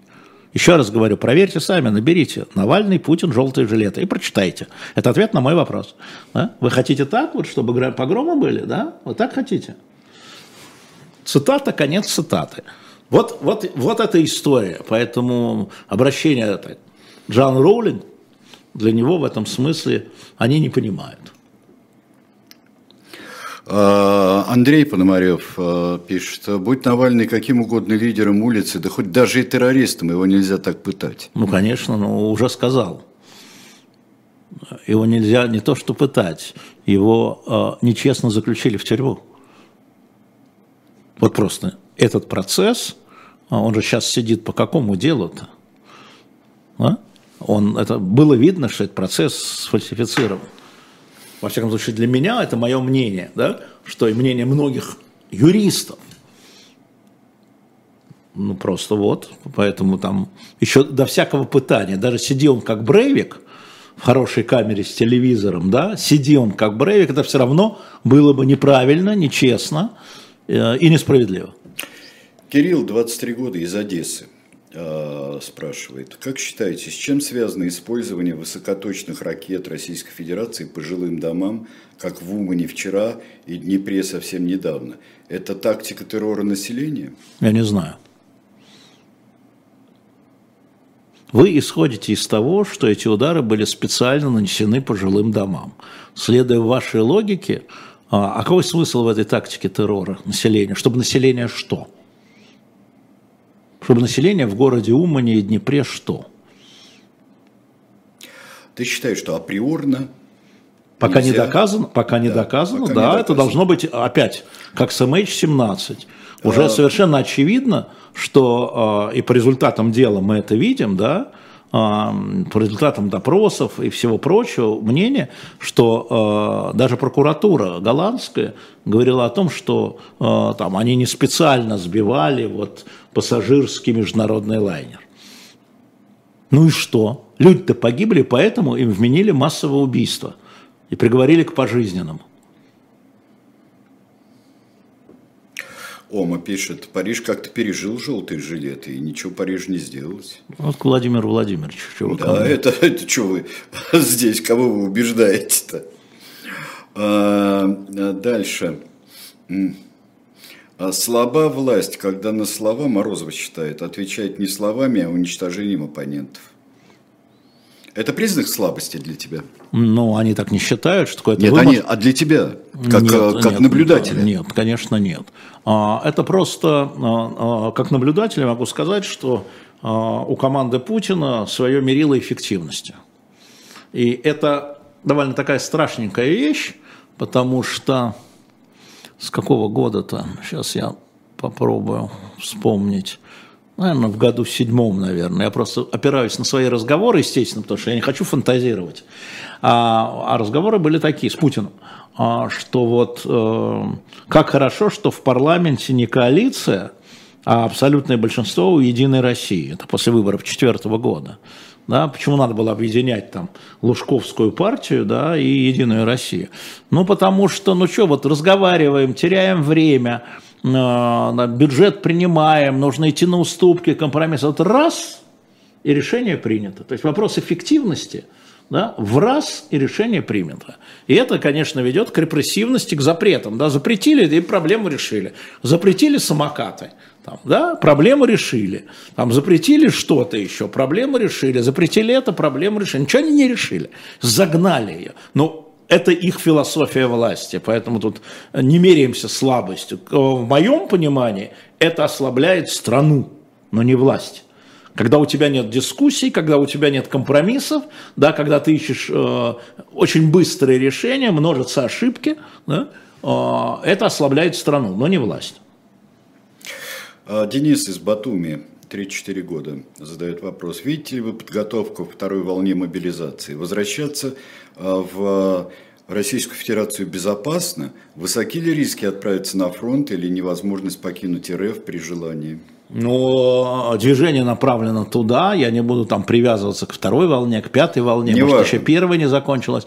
А, пока идут военные действия, мы видим усиление а, репрессивных законов и репрессивной практики. Да? В том числе в виде отправки на фронт, мы знаем, там студенческие повестки пошли, да, там где-то, даже тестовые, неважно, тесты ради чего, для того, чтобы потом это был не тест.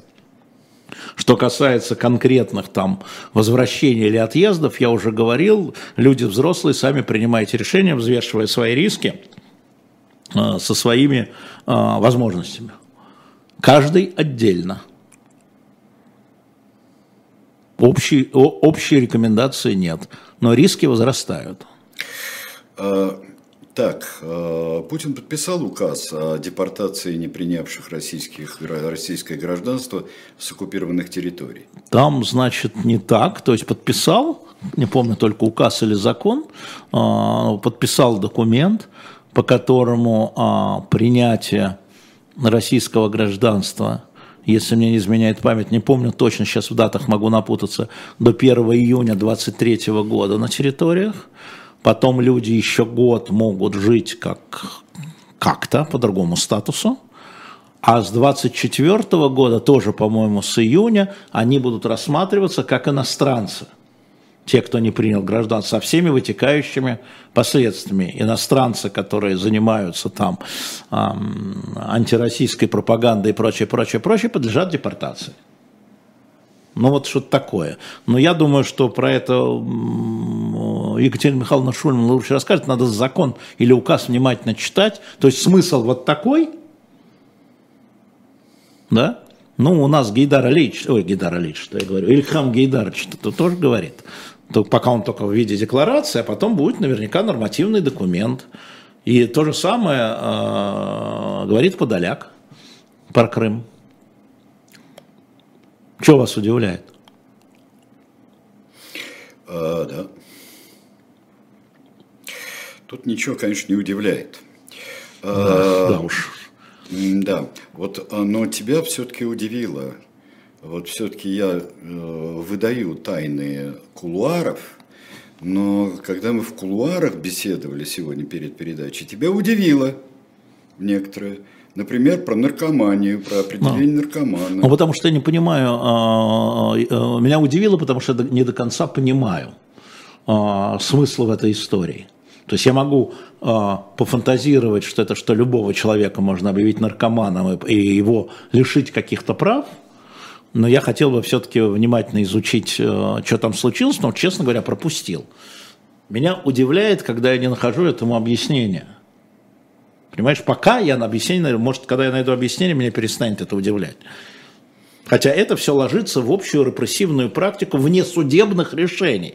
И еще до очень долго, те, кто следит за эхом, я говорил о том, что все эти вот объявления там, иноагентами, когда еще там нас не было, например, внесудебная история, вообще любая внесудебная история, то есть история, когда ты не можешь э, изложить свои аргументы, опровергнуть э, обвинения и так далее, идешь потом в суды, вот потом, а потом иди отсуживай, да? Я категорически против этого.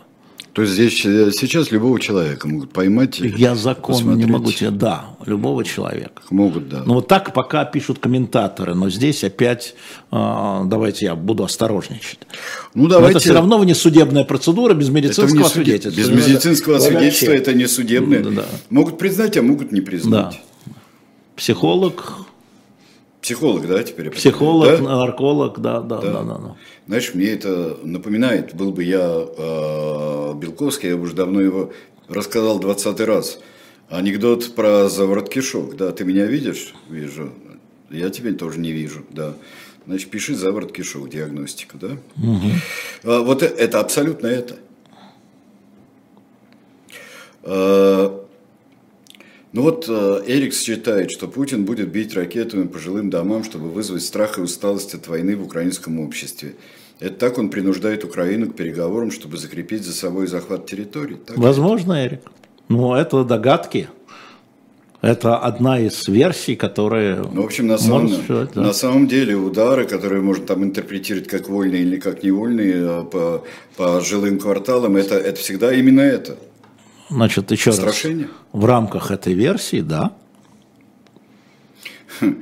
И э, Юн Миллер пишет, э, Алексей Сергей, как вам удается сохранить боевой настрой и бодрость духа, живя в Российской Федерации, редко выезжая? Так только... Переживаю за вашу безопасность. Подождите, Эрик, то только здесь можно сохранять э, бодрость духа и живой настрой, а там-то что его сохранять? Там-то за что колотиться? Там критика нормальная, правильно, там люди в безопасности. Им там боевой настрой, он направлен на внешний контур. А здесь боевой настрой направлен на то, что тебя окружает со всех сторон и со спины в том числе. Да, а, а как тут без боевого настроя и бодрости духа? А, так, Володин Сергей говорит, а, пишет, Володин перед голосованием закона говорит, что тут обсуждать, решение принято, а, кто-то саботирует решение, того на войну, депутаты Российской Федерации собираются формально, может оставить одного царя, какие еще выборы? Ну, Сережа, ну что, ну, ну понятно же, что имитационный э, парламент, который одобрямс, как мы с вами видим, кроме там одного человека, да, Людмилы Нарусовой, э, одобрям все, что предлагает там администрация президента и президент. Ну, что, что вы хотите? Что? Ирина пишет, племянник опер в Тульской области у нее. А, сказал насчет этого закона, что они уже всех наркоманов знают наперечет и могут отличить от неупотребляющих. Это вот логика, говорит Ирина, это логика той среды. Ну да, так они абсолютно точно и внесли этот проект закона через администрацию. Это логика той среды. А, как, как вот здесь спрашивают о Пескове, как признание того, что сын служил. Я еще раз вам говорю, что я задал вопрос Дмитрию Сергеевичу. Мне он на это не ответил. Анна Кравчук спрашивает, напишите, э, напишите, э, скажите, что с Ройзманом, вот в каком ну, состоянии как? сейчас все, да? Ну, сейчас прошло первое заседание, оно перенесено на 10 мая, э, до трех лет лишения свободы, э, не признает себя Евгений Вадимович виновным, ну вот. Мы же об этом говорим. До 10 мая никаких новостей не будет. Спрашивает Лена, 51 года, из Италии. Какой ваш совет при сегодняшней ситуации для людей ЛГБТ? Я думаю, Лена, вы имеете в виду живущих в России. Да-да, конечно, а что там? А, беречься беречься, а, а, они должны, вы должны жить так, как вы живете, но беречься, потому что, а понимаете, в чем дело? Это не только репрессивные законы, но это еще натравливание этими законами части населения, агрессивной части населения, да, вот именно ЛГБТ – это евреи в, в нацистской Германии. Ну, ЛГБТ. там и ЛГБТ точно так же подходили. Да, но этого мы знаем мало, но сейчас мы говорим про это. Да. Да, а, вот, поэтому вот надо беречься, беречь себя. Ну вот. Да, Сохраните очень... себя до тех времен, когда да. перестанут преследовать. А я думаю, это будет. Да, я присоединяюсь. Соня, 30 лет, из Ростова-на-Дону. Извините, Соня, я прочту ваш, ваш ник «Белка дурында». Это так, э, так замечательно. Так вот, Соня, 30 лет. Алексей Алексеевич, может ли голосование в 2024 году как-то отрезвить власть, если они увидят большой процент проголосовавших не за Путина? Или это разозлит? Ну и вообще, возможно ли это каким-то образом? Ну, смотрите, а, это хороший вопрос, но дело в том, что э, если бы возник кандидат, который предложил бы альтернативную политику, хотя бы по отношению к Украине, да? если бы он был зарегистрирован, тогда можно было посчитать голоса. Ну, представьте себе, вот, ну как считать голоса Зюганова не за Путина, когда Зюганов поддерживает СВО? Ну, по этому вопросу. Или там Миронов какой-нибудь, да, или там Слуцкий, ну, я не знаю, кто будет еще кандидатом. А если был бы допущен кандидат, который четко явно заявил об альтернативной политике относительно Украины, ну и Запада, сейчас Тогда можно было посчитать голоса. Вот так же, Елена, как мы считали голоса по поправкам Конституции. Ну, черно-белые были голосования. И вот тогда молодежь, которая голосовала в Москве Дегом, она превзошла а, тех, кто голосовал бумагой. 37%, 35% а, против поправок в Москве. 37 ДЭК, 35 бумага. Ну, столько же, как минимум. 20 год. Понимаете? Тогда можно сказать, вот, это про. А сейчас, когда будет голосование, ну, можно еще, знаете, посчитать э, в головах, что называется. А, вот смотрите, а в 2018 году Владимир Путин, там при всех, там, особенно в провинции э, этих самых вбросах, ну, в Москве не было, я повторяю, даже Шпилькин это сказал, угу. Путин набрал 51,77% от всех избирателей. Еще раз, не от проголосовавших, а от списка избирателей. Это где-то, наверное, там, ну, может быть, кто-нибудь погуглит и подскажет тебе, Сергей, ну, где-нибудь там 53 миллиона, да, там, типа. Вокруг 50 миллионов, по-моему. А прошу, погуглите, сколько Путин набрал в 2018 году в голосах. И вот сравнить это, 18 год это голосование после Крыма, то есть это пик путинского да, да. голосования. В Москве 3,2 миллиона. Сравнить количество голосов, даже с учетом возможных вбросов, с тем, что будет. Вот это важно, на мой взгляд. Вот это будет хоть какой-то показатель. Потому что я при всем моем историческом оптимизме, абсолютно уверен, что ни один кандидат, выступающий с альтернативной политикой в отношении Украины, альтернативной нынешней команде, допущен не будет. Да, вот здесь спрашивают, и даже Явлинский? Не будет точно, ни одна, Явлинский, я думаю, что их и до выбора мэра не допустят, я думаю так, что их до выбора мэра не допустят, я потому что, они, я, потому что они говорят, да, это вина Путина, это ответственность Путина, то, что случилось в Украине. Они это говорят. Можно спорить, там, как из этого выходить, это другая история. А вот то, что это вина Путина, что все это напрасно и с а, плохими последствиями, они это говорят, но их не допустят, естественно. А, я бы сейчас а, сделал бы маленький перерыв, чтобы... Будет у нас э, реклама, нет? Нет. Нет, просто книжку мы тогда представим. Это я попросил тебя еще представить. Ты больше специалист вот по таким книжкам. Я уже не говорю о Кабаладзе. Да, да. А, вот книжка Саймона Купера «Счастливый предатель» а у нас здесь. А, ее выпустил корпус, кстати говоря. Да. А, вот э, это из... Саймон Купер, это переводная книга, так да. же как вот Бен Макинтайр а, про Филби Гордеевскому. Это книга про Джона Блейка. Блейка. Это, конечно, Джорджа. отдельный Джорджа Блейка. Это, конечно, отдельный персонаж я бы сказал, карикатурный, казалось бы, если посмотреть, Блейк? не путать с Блантом. Да, Блейк, не путать с Блантом. Вот. И мне просто кажется, вот сегодня а, Юрий Георгиевич был здесь и подписывал книги, ну, он теперь за всех шпионов отвечает. Вот. Так что я рекомендую эту книгу, а, да, «Счастливый предатель». Понимаете, «Счастливый предатель». Медиа, как они жили в Советском Союзе потом. Вот это очень интересная история. Вот это очень интересно. Рекомендую зайти и посмотреть. Там есть и другие книги, есть и подарочные. Меня спрашивают, подарочные? Пожалуйста, есть пода... если вы дальше пролистаете, есть подарочная малая библиотека, есть подарочные детские книжки с великолепными иллюстрациями, с раскладками такими. Вот, но вот Блейк – это такая уникальная история. А, да, шоп «Дилетант Медиа». Не забывайте э, покупать новый номер. Но он как-то очень резко расходится у нас шоп «Дилетанте». Расход, нет. И э, предыдущий новый номер, где, предыдущий якобы, очень быстро где пошел, якобы да. портрет Гитлера, да?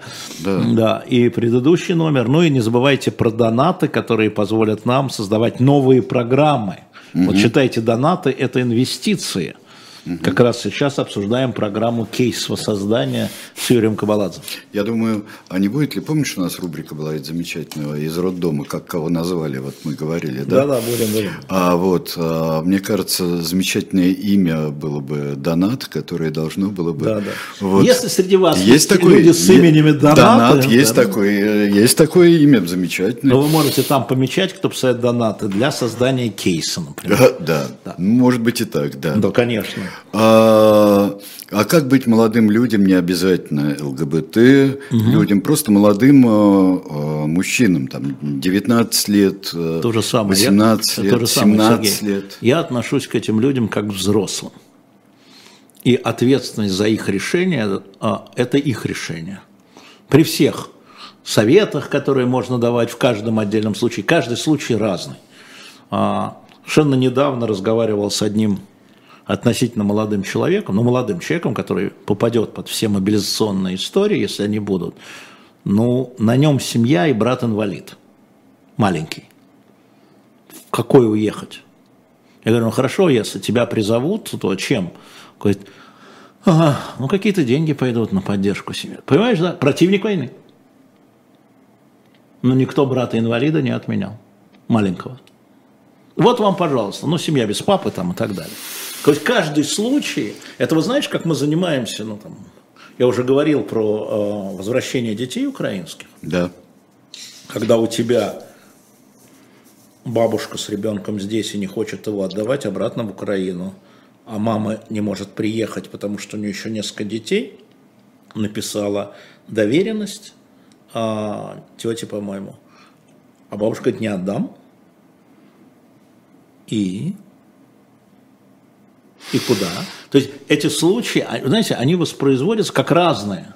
Это то же самое, поэтому молодые люди, я хочу вам сказать, а, можно сказать совсем грубо, а, принимайте ответственность на себя в каждом конкретном случае. Вот часть принимает такую ответственность, часть другую, часть третью. И я думаю, что каждый э, отдельном случае надо относиться с пониманием. А решения могут быть ошибочные.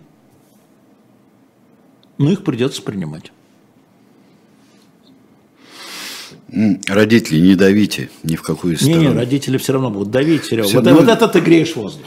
Да? да. Это часть окружения. Да, это да. часть окружения. Учитывайте мнение родителей, безусловно, учитывайте мнение друзей, учитывайте мнение Бунтмана, учитывайте мнение среды, которые вокруг вас, но помните, что решение ваше. Я просто повторяю свои разговоры с сыном.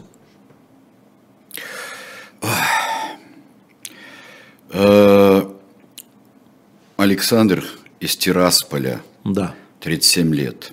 Больше 40% считают, что в Украине нацисты. А как могут уменьшить этот процент? А, оппозиция Российской Федерации, ЕС, сама Украина. Смотрите, а, цифра, а, я ее сейчас подредактирую вам, 41% из тех, кто поддерживает, не вообще 41%, из а тех, кто, это из тех, тех кто, кто поддерживает, поддерживает СВО. Ну, да. да. Там, если СВО поддерживает там, половина, значит это все-таки 20%. Тем не менее, но здесь должны быть совместные усилия, потому что когда обвиняют Украину в нацизме, а, украинское руководство в нацизме, значит, надо относиться к этим обвинениям, на мой взгляд, не отмахиваться от них. Это ошибка. Если у вас миллионы людей в России считают, что там режим, который имеет какие-то признаки нацизма, значит, нужно спрашивать, а почему вы так считаете? И отвечать, если у вас есть ответы – и отвечать э, на э, это аргументированно и мотивированно, с уважением, а не кричать «вы проклятый режим, поэтому не буду разговаривать». Ну, не разговариваю. Значит, мы считаем, что вы нацисты, мы так и остались на этой позиции. Э, это бессмысленная история. Э, все разговоры, давай разберем, почему ты так считаешь. Вот скажи мне, от чего? Не от того, что Путин сказал, правда, ты же умный человек, ты же сам делаешь свой вывод, да? Там, можно верить президенту, но ты же на основании чего-то так. А на основании хорошо, а на основании mm-hmm. чего он говорит. Ты понял его объяснение? Какие признаки нацизма там? Понял, да? Ну давай разбираться. А я считаю, что нет. Ну давай, у меня своя мотивация, у него своя. Да, а вот это здесь верно, а вот здесь это неверно, это не ну, нацизм. А. Правильно говоришь, потому что... На это надо тратить силы и время. Да, существует очень много разных заходов, которые... И ты должен э, узнать человека, почему он, понять, почему он так считает. И ему самому, может быть, яснее, почему он так считает, а не просто повторяет эту фразу. Ну, я тебе могу сказать, вот. значит, а вот они сносят памятники Пушкин. Там, или не Пушкину, неважно, кому-то там. Я говорю, ну при чем тут нацизм? Они сносят памятники. Они же не сносят... А он вообще эфиоп, говорю я. Причем тут русский? И у человека падает челюсть. Тут физически у человека упала челюсть. Они сносят памятник эфиопу, сказал я. Причем тут русский? Они расисты. Но не нацисты. Я это я говорил. Вот, понимаешь, да, и у человека упала челюсть, понимаешь, да, потому что если твой аргумент идиотский, то мой аргумент такой же идиотский. Ну, если мы хотим говорить как два идиота и дебила, давай говорить как но два чаще, идиота и дебила. Но чаще всего это предложение говорить как дебил с дебилом, оно очень быстро э, вот, э, отрезвляет. Да? Да. Ты говоришь отрезвляет. на языке да, своего да, собеседника. Да, да. да. да. А Дерибас француз, Понимаешь, когда сносили вот этот памятник кому? Екатерине, там же на самом деле четыре полководца вокруг. Среди них Дерибас. Ну какой он русский? Ну прекратите издеваться-то. Ой, чудесно. Я думаю, что в следующем номере будет, потому Вот, что да, я, да, я да, сейчас да, а, да. доперечитываю 180 раз Эбга Монтефьоре про, про Потемкина, Потемкина. замечательная книга. И как раз а, про замечательного Дерибаса. Кстати, напомни, пожалуйста, потом, девчонка, может, э, он еще есть на складах. Книга. Да, хорошо, надо будет Я просто обязательно. могу забыть, Да. я Слушай, а почему у тебя все-таки на майке написано КАЦ? А, это чтобы народ начал Black кричать. Cats. Вот ты кац Black какой Cats. Да, вот сейчас покажу. Вот, вот маечка, да, маечка, рижская маечка у меня. Да. Вот. А кац, чтобы вас запутать. Вы думаете, что это Виндиктов, а это на самом деле кац. Вот и все. Так, хорошо, да, прошу всех сесть. Да.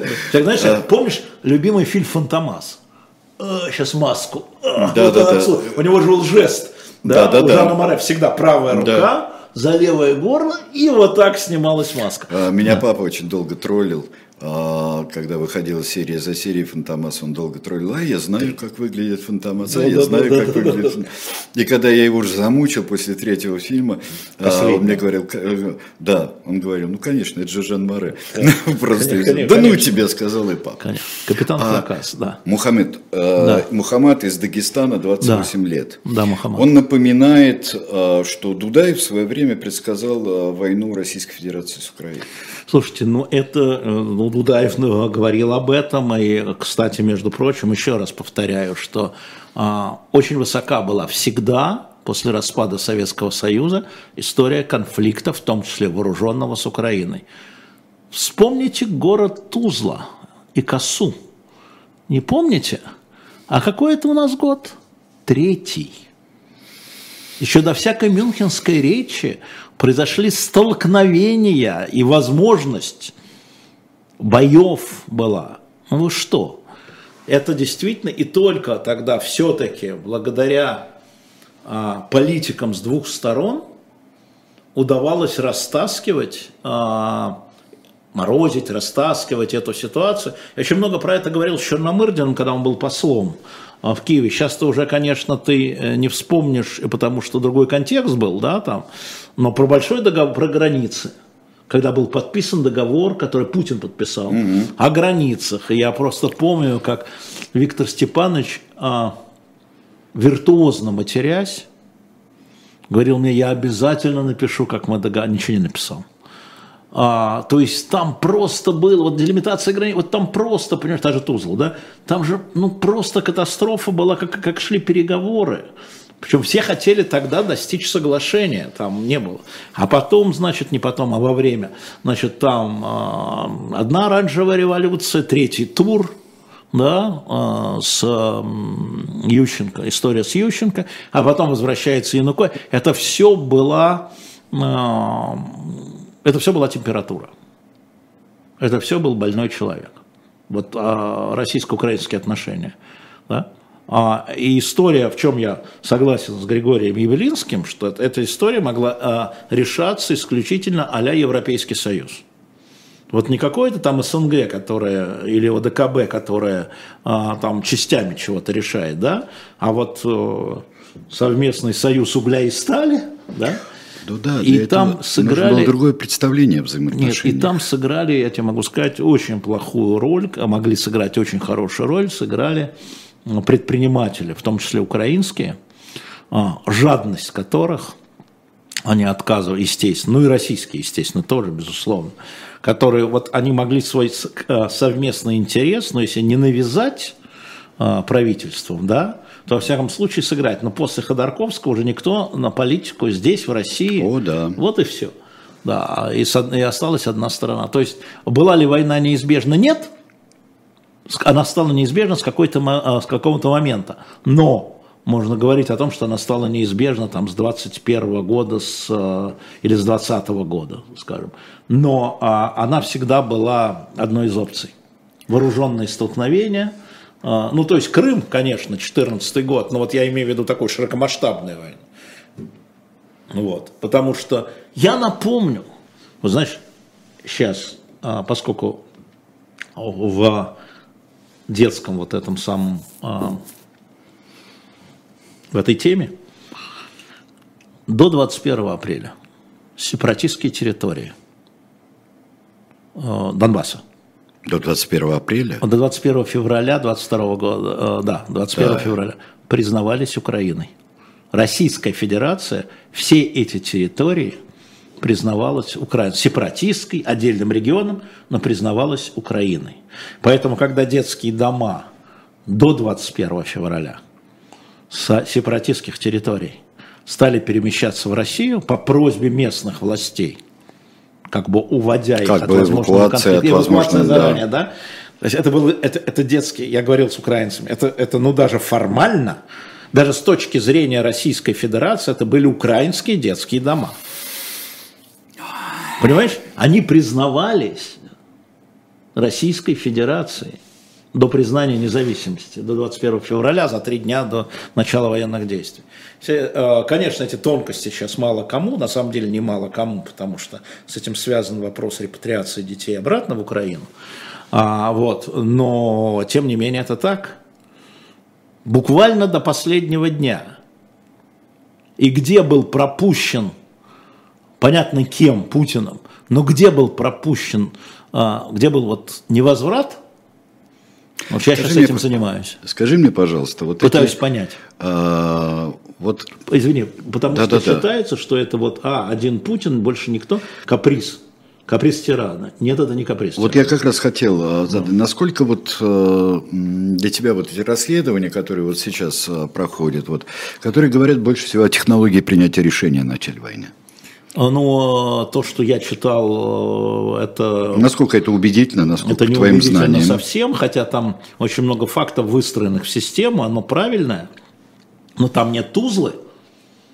Извините, в этих расследованиях. Там нет ухода американцев из Афганистана, бегства, после которого, насколько я знаю, было понято, что американцы не обладают логистическими возможностями а, поддержать Украину, администрация Байдена, значит, уходит э, в никуда, понимаешь, да? То есть ты считаешь, что не упоминание, а, то есть не учет вот этих факторов, он меняет картину он радикально? Меняет картину, он серьезно что, меняет картину? Абсолютно, потому что э, главная фраза, которую все цитируют, да, это то, что Ковальчук Юрий, убедил Путина а, в слабости Запада, а Медведчук в лояльности Украины. Вы совсем охренели там?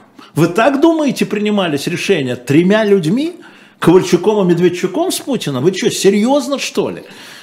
Понимаешь, это обманка. Это обманка, самообманка.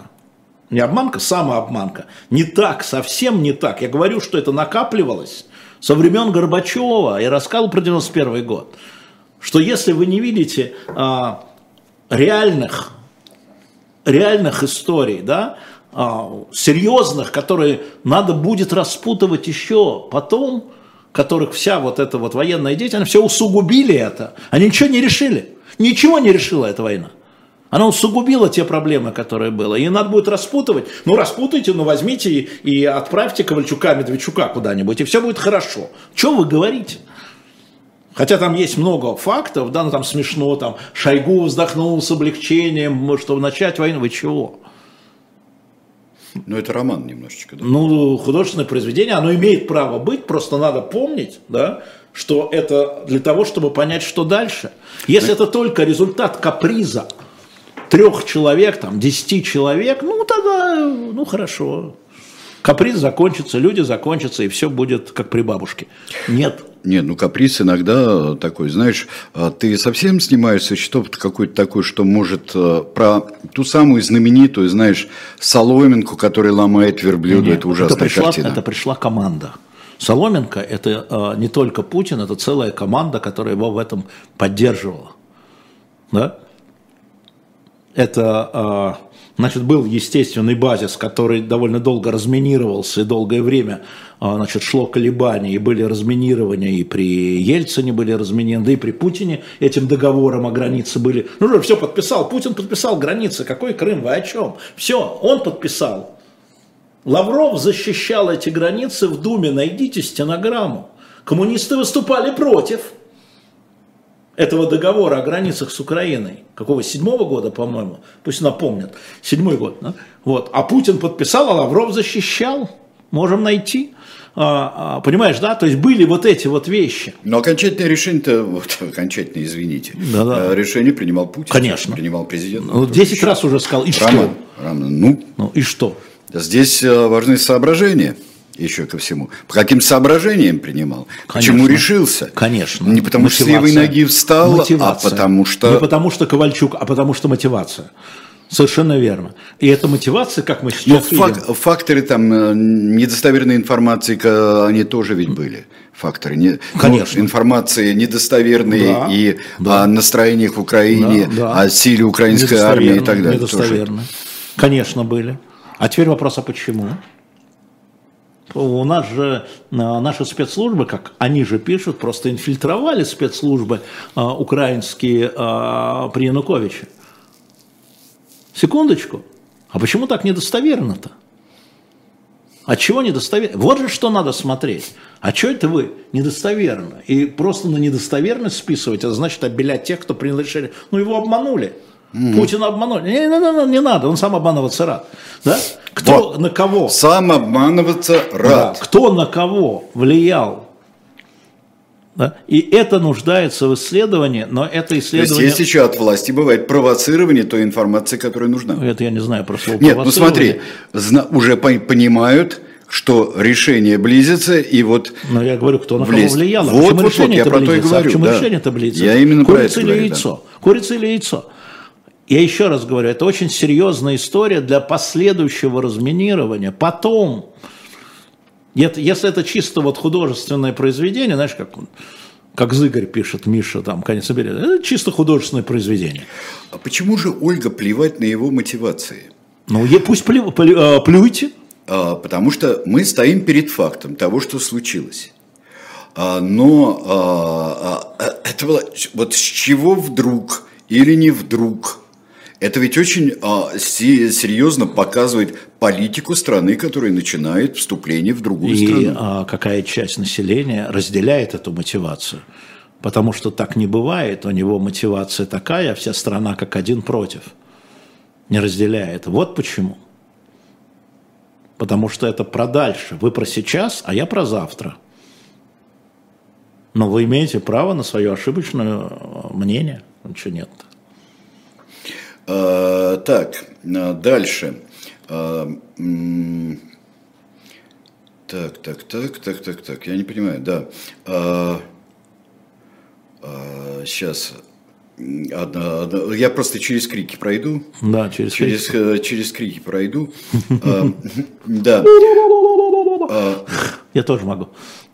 А ту его, а ту. Сложно фильтровать, э, не донеся правду, чтобы не сесть. Вот почему вы, Владимир, считаете? Здесь совершенно а, а, нормальные рассуждения. Это не рассуждение, смотрите здесь, смотрите там. Быть может, я понравлюсь вам. Это рассуждения нормальные, логические, когда а, вот, а, знаешь, рассказать, рассказать как, э, как в каком-нибудь дурацком пропагандистском кино, Гитлер был псих, и поэтому начал, э, начал войну. Там Муссолини был клоун, и поэтому начал воевать с Абиссинией. Это самые легкие и глупые, на мой взгляд, мотивации, которые существуют. Гораздо интереснее говорить, что имперскость России никуда не девалась. э, И э, с 91 года она проявляла себя периодически. Вот Ну, кто-то империя, а кто-то провинция. С Ну таким да. же духом. Ну да. И создание э, СНГ, конечно, оно было кривым и косым. Кривым и косым. И оно, конечно, как э, создание, которое все время скатывалось к вассалитету других стран и требовалось вассалитета других стран. Это же абсолютно э, неравная была ситуация. И э, это очень странное было объединение.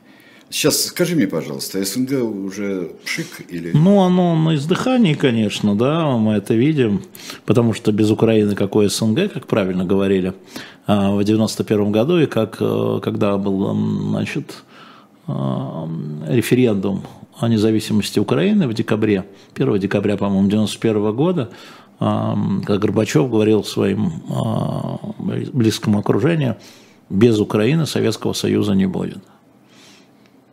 Вот он все правильно говорил. И поэтому без Украины никакого СНГ нету. Угу. СНГ тоже. А, да, тысячу раз, э, тысячу раз э, уже говорили, что решение в нашей стране принимает президент. И что? А технология этого решения, это представляет интерес. Не технология, генезис. Не а, происхождение, происхождение, генезис, да, ну, конечно. Ну, происхождение, да. зачем же он подписывал в 2007 году договор о границе, признавая Крым украинским? Ну, сложите 2 и 2, может 4 все-таки получится. Значит, что-то происходило, было какое-то движение. Что он ловил, что команда его делала, как они использовали э, общественное настроение, даже не скажу мнение, настроение. Да? Ну, ну, надо же серьезнее относиться к тому, что вокруг вас, а не отмахиваться. Ну, можно и отмахиваться, конечно. И отмахи... да, отмахивались. Вот да, отмахивались. Вот я хочу сказать, как говорили, ой, ракета мультипликационная, ха-ха-ха, отмахнулись. Ой, там, значит, солдаты картонные, ха-ха-ха, отмахнулись. Отмахнулись? Да, отмахивались до мобилизации. Ну, продолжайте отмахиваться. А, внимание к деталям, очень серьезным деталям. Не отмахиваться. А, да, конечно, очень не хочется. Мне совершенно не хочется, вот, а, в отличие, например, от Венедикта, мне совершенно не хочется копаться в деталях очень часто. Но я понимаю важность этого. А, для меня тоже, как для многих из вас, а, гораздо, гораздо важнее, а, в чем состоит сущность того, что происходит. Но вряд ли я смогу ее понять по-настоящему, если не буду анализировать а, то, что этому предшествовало. А, вот этот генезис э, того же самого Путина, э, он всегда, вот скажи мне, пожалуйста, стоя на коленях у Катынского мемориала и э, вот говоря все, что он говорит сейчас, и публикация это, это самых показаний немецкого солдата, вот этих дурацких на самом деле, вот он всегда был искренен в этом? Нет. А если говорить о Катыни, насколько я знаю, а, это была чисто политическая вещь. Ну, типа, знаешь, это далекое прошлое, какая разница? Ну, давайте сделаем так. Ну, тем более есть документы, да, что это сделало НКВД. Ну, давайте там, ну, ну, это же прошло уже, да. А нам важно сейчас дружить с Польшей, там, mm-hmm. дружить с Европейским Союзом, потому что доходы Российской Федерации от продажи, да, очень цинично. Ну, перевернули страницу, пошли дальше. Логика была такая. Но скажи, пожалуйста, вот э, я понимаю, что ты не можешь залезть в голову Путина. Не могу. Э, не можешь залезть. Но не вот э, но факт состоял, доказанный факт состоял в том, что это сделал Советский Союз. Да, и он это сказал. И да. другого он не говорил. А, но вот, значит, факты можно совершенно спокойно пересмотреть и опровергать. Игнорировать. Конечно игнорировать. Для того, чтобы, значит, как это там, что там страна родная, нету других, жила бы страна родная, жила, не да. было, нет других заводов. Ну, не уже не важно, уже, ну хорошо, ну мы уже все сказали, мы уже все признали. Ну ладно, ну что там уколоть? Ну уколоть, уколоть, но все равно признали уже. Это же не я говорю, говорит Путин да, что это немцы расстреляли. Это же не я говорю. Когда кто, журналист какой-то сказал, политики, они всегда сомневались. Есть разные точки зрения. Я все уже сказал в 2010 году. Все. Понимаешь? Mm-hmm. А это все, вот это, для него это не важно. Ну вот постояли с Туском, ну, может, может быть, важно тогда было, да, а, потому что тогда действительно в 2010 году а, была идея, что вот, эм, напомню вам, безвизовый въезд в Европу. Все говорят про россиян, а ведь наоборот, он же открывал безвизовый въезд европейцев. Это же в обмен шел, понимаешь? Десятый год уже после седьмого. И тогда уже шла ставка на то, что, как бы сказать, а, разыгрывать между США и Объединенной Европой. Да, США это там наследственные противники, а вот Европой можно, тем более она такая сложная, непредсказуемая, вся такая свалмошная. А, вот, э, для него это был инструмент, на мой взгляд, тогда. Ну, хорошо, инструмент, ладно. Ну ладно, ну, ну хорошо, есть масса людей, которые э, верят, что Элтон жив, до сих пор, ну хорошо, если это не меняет политику. Ну, Элтон жив, хорошо, Элтон жив. Угу. Да. Элвис, что Элвис жив. Элтон, Элвис. Элтон, ты и без Элтон тебя жив. без того И жив, без да. тебя жив, Да, да, без да, твоих заявлений. Да, да, да, да, жив. Элвис жив, да, Элвис Да. жив, да. Верно, верно. А, Замечательно, здесь один из последних маленький вопрос. Вот Алексей из Москвы, 25 лет. А, Сергей, вы говорили, ваша любимая группа Pink Floyd, моя тоже. Я был на концерте любимого Роджера Уотерса в Москве в 2018 году. Как вы относитесь к его а, пророссийской позиции? Я люблю его не только за это. Вот как, э, понимаете, Ну. ну мало ли что. А как вы относитесь, а, а, сейчас Пушкин не популярен, там, к клеветникам России, слушайте, а как вы относитесь к Достоевскому с его антисемитизмом? Ну, что ей-богу, да? Наслаждайтесь, Алексей, ну и помните, конечно, о том, что Слава э, Богу. он не разделяет вашей позиции, а вы не Да. разделяете его позицию. Но в самых лучших вещах, которые делали Pink Floyd, а, я как-то не слышал никакой про российской и, более того, про путинской позиции, а молодом Владимире Владимировиче они тогда не подозревали о его существовании вообще. Да я думаю, и он не подозревал о их существовании довольно долго. Это вот точно, вот совершенно. Вот, э, спасибо, дорогие друзья, Я всего вам я доброго. завтра у Лизов э, в 11 Да. часов буду из. Петербурга. Ну, а если мы от твоего эгоизма немножко, только о себе вот говоришь, Ну, я когда ты будешь про изменения всегда- мы- да, правильно, то э, мы сейчас э, э, с вами на канале «Дилетант» э, «Рок-н-ролл мертв», а я еще нет. Вот вам, пожалуйста. Да.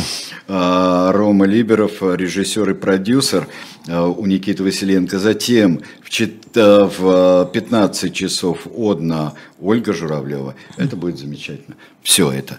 Всего вам доброго. До свидания.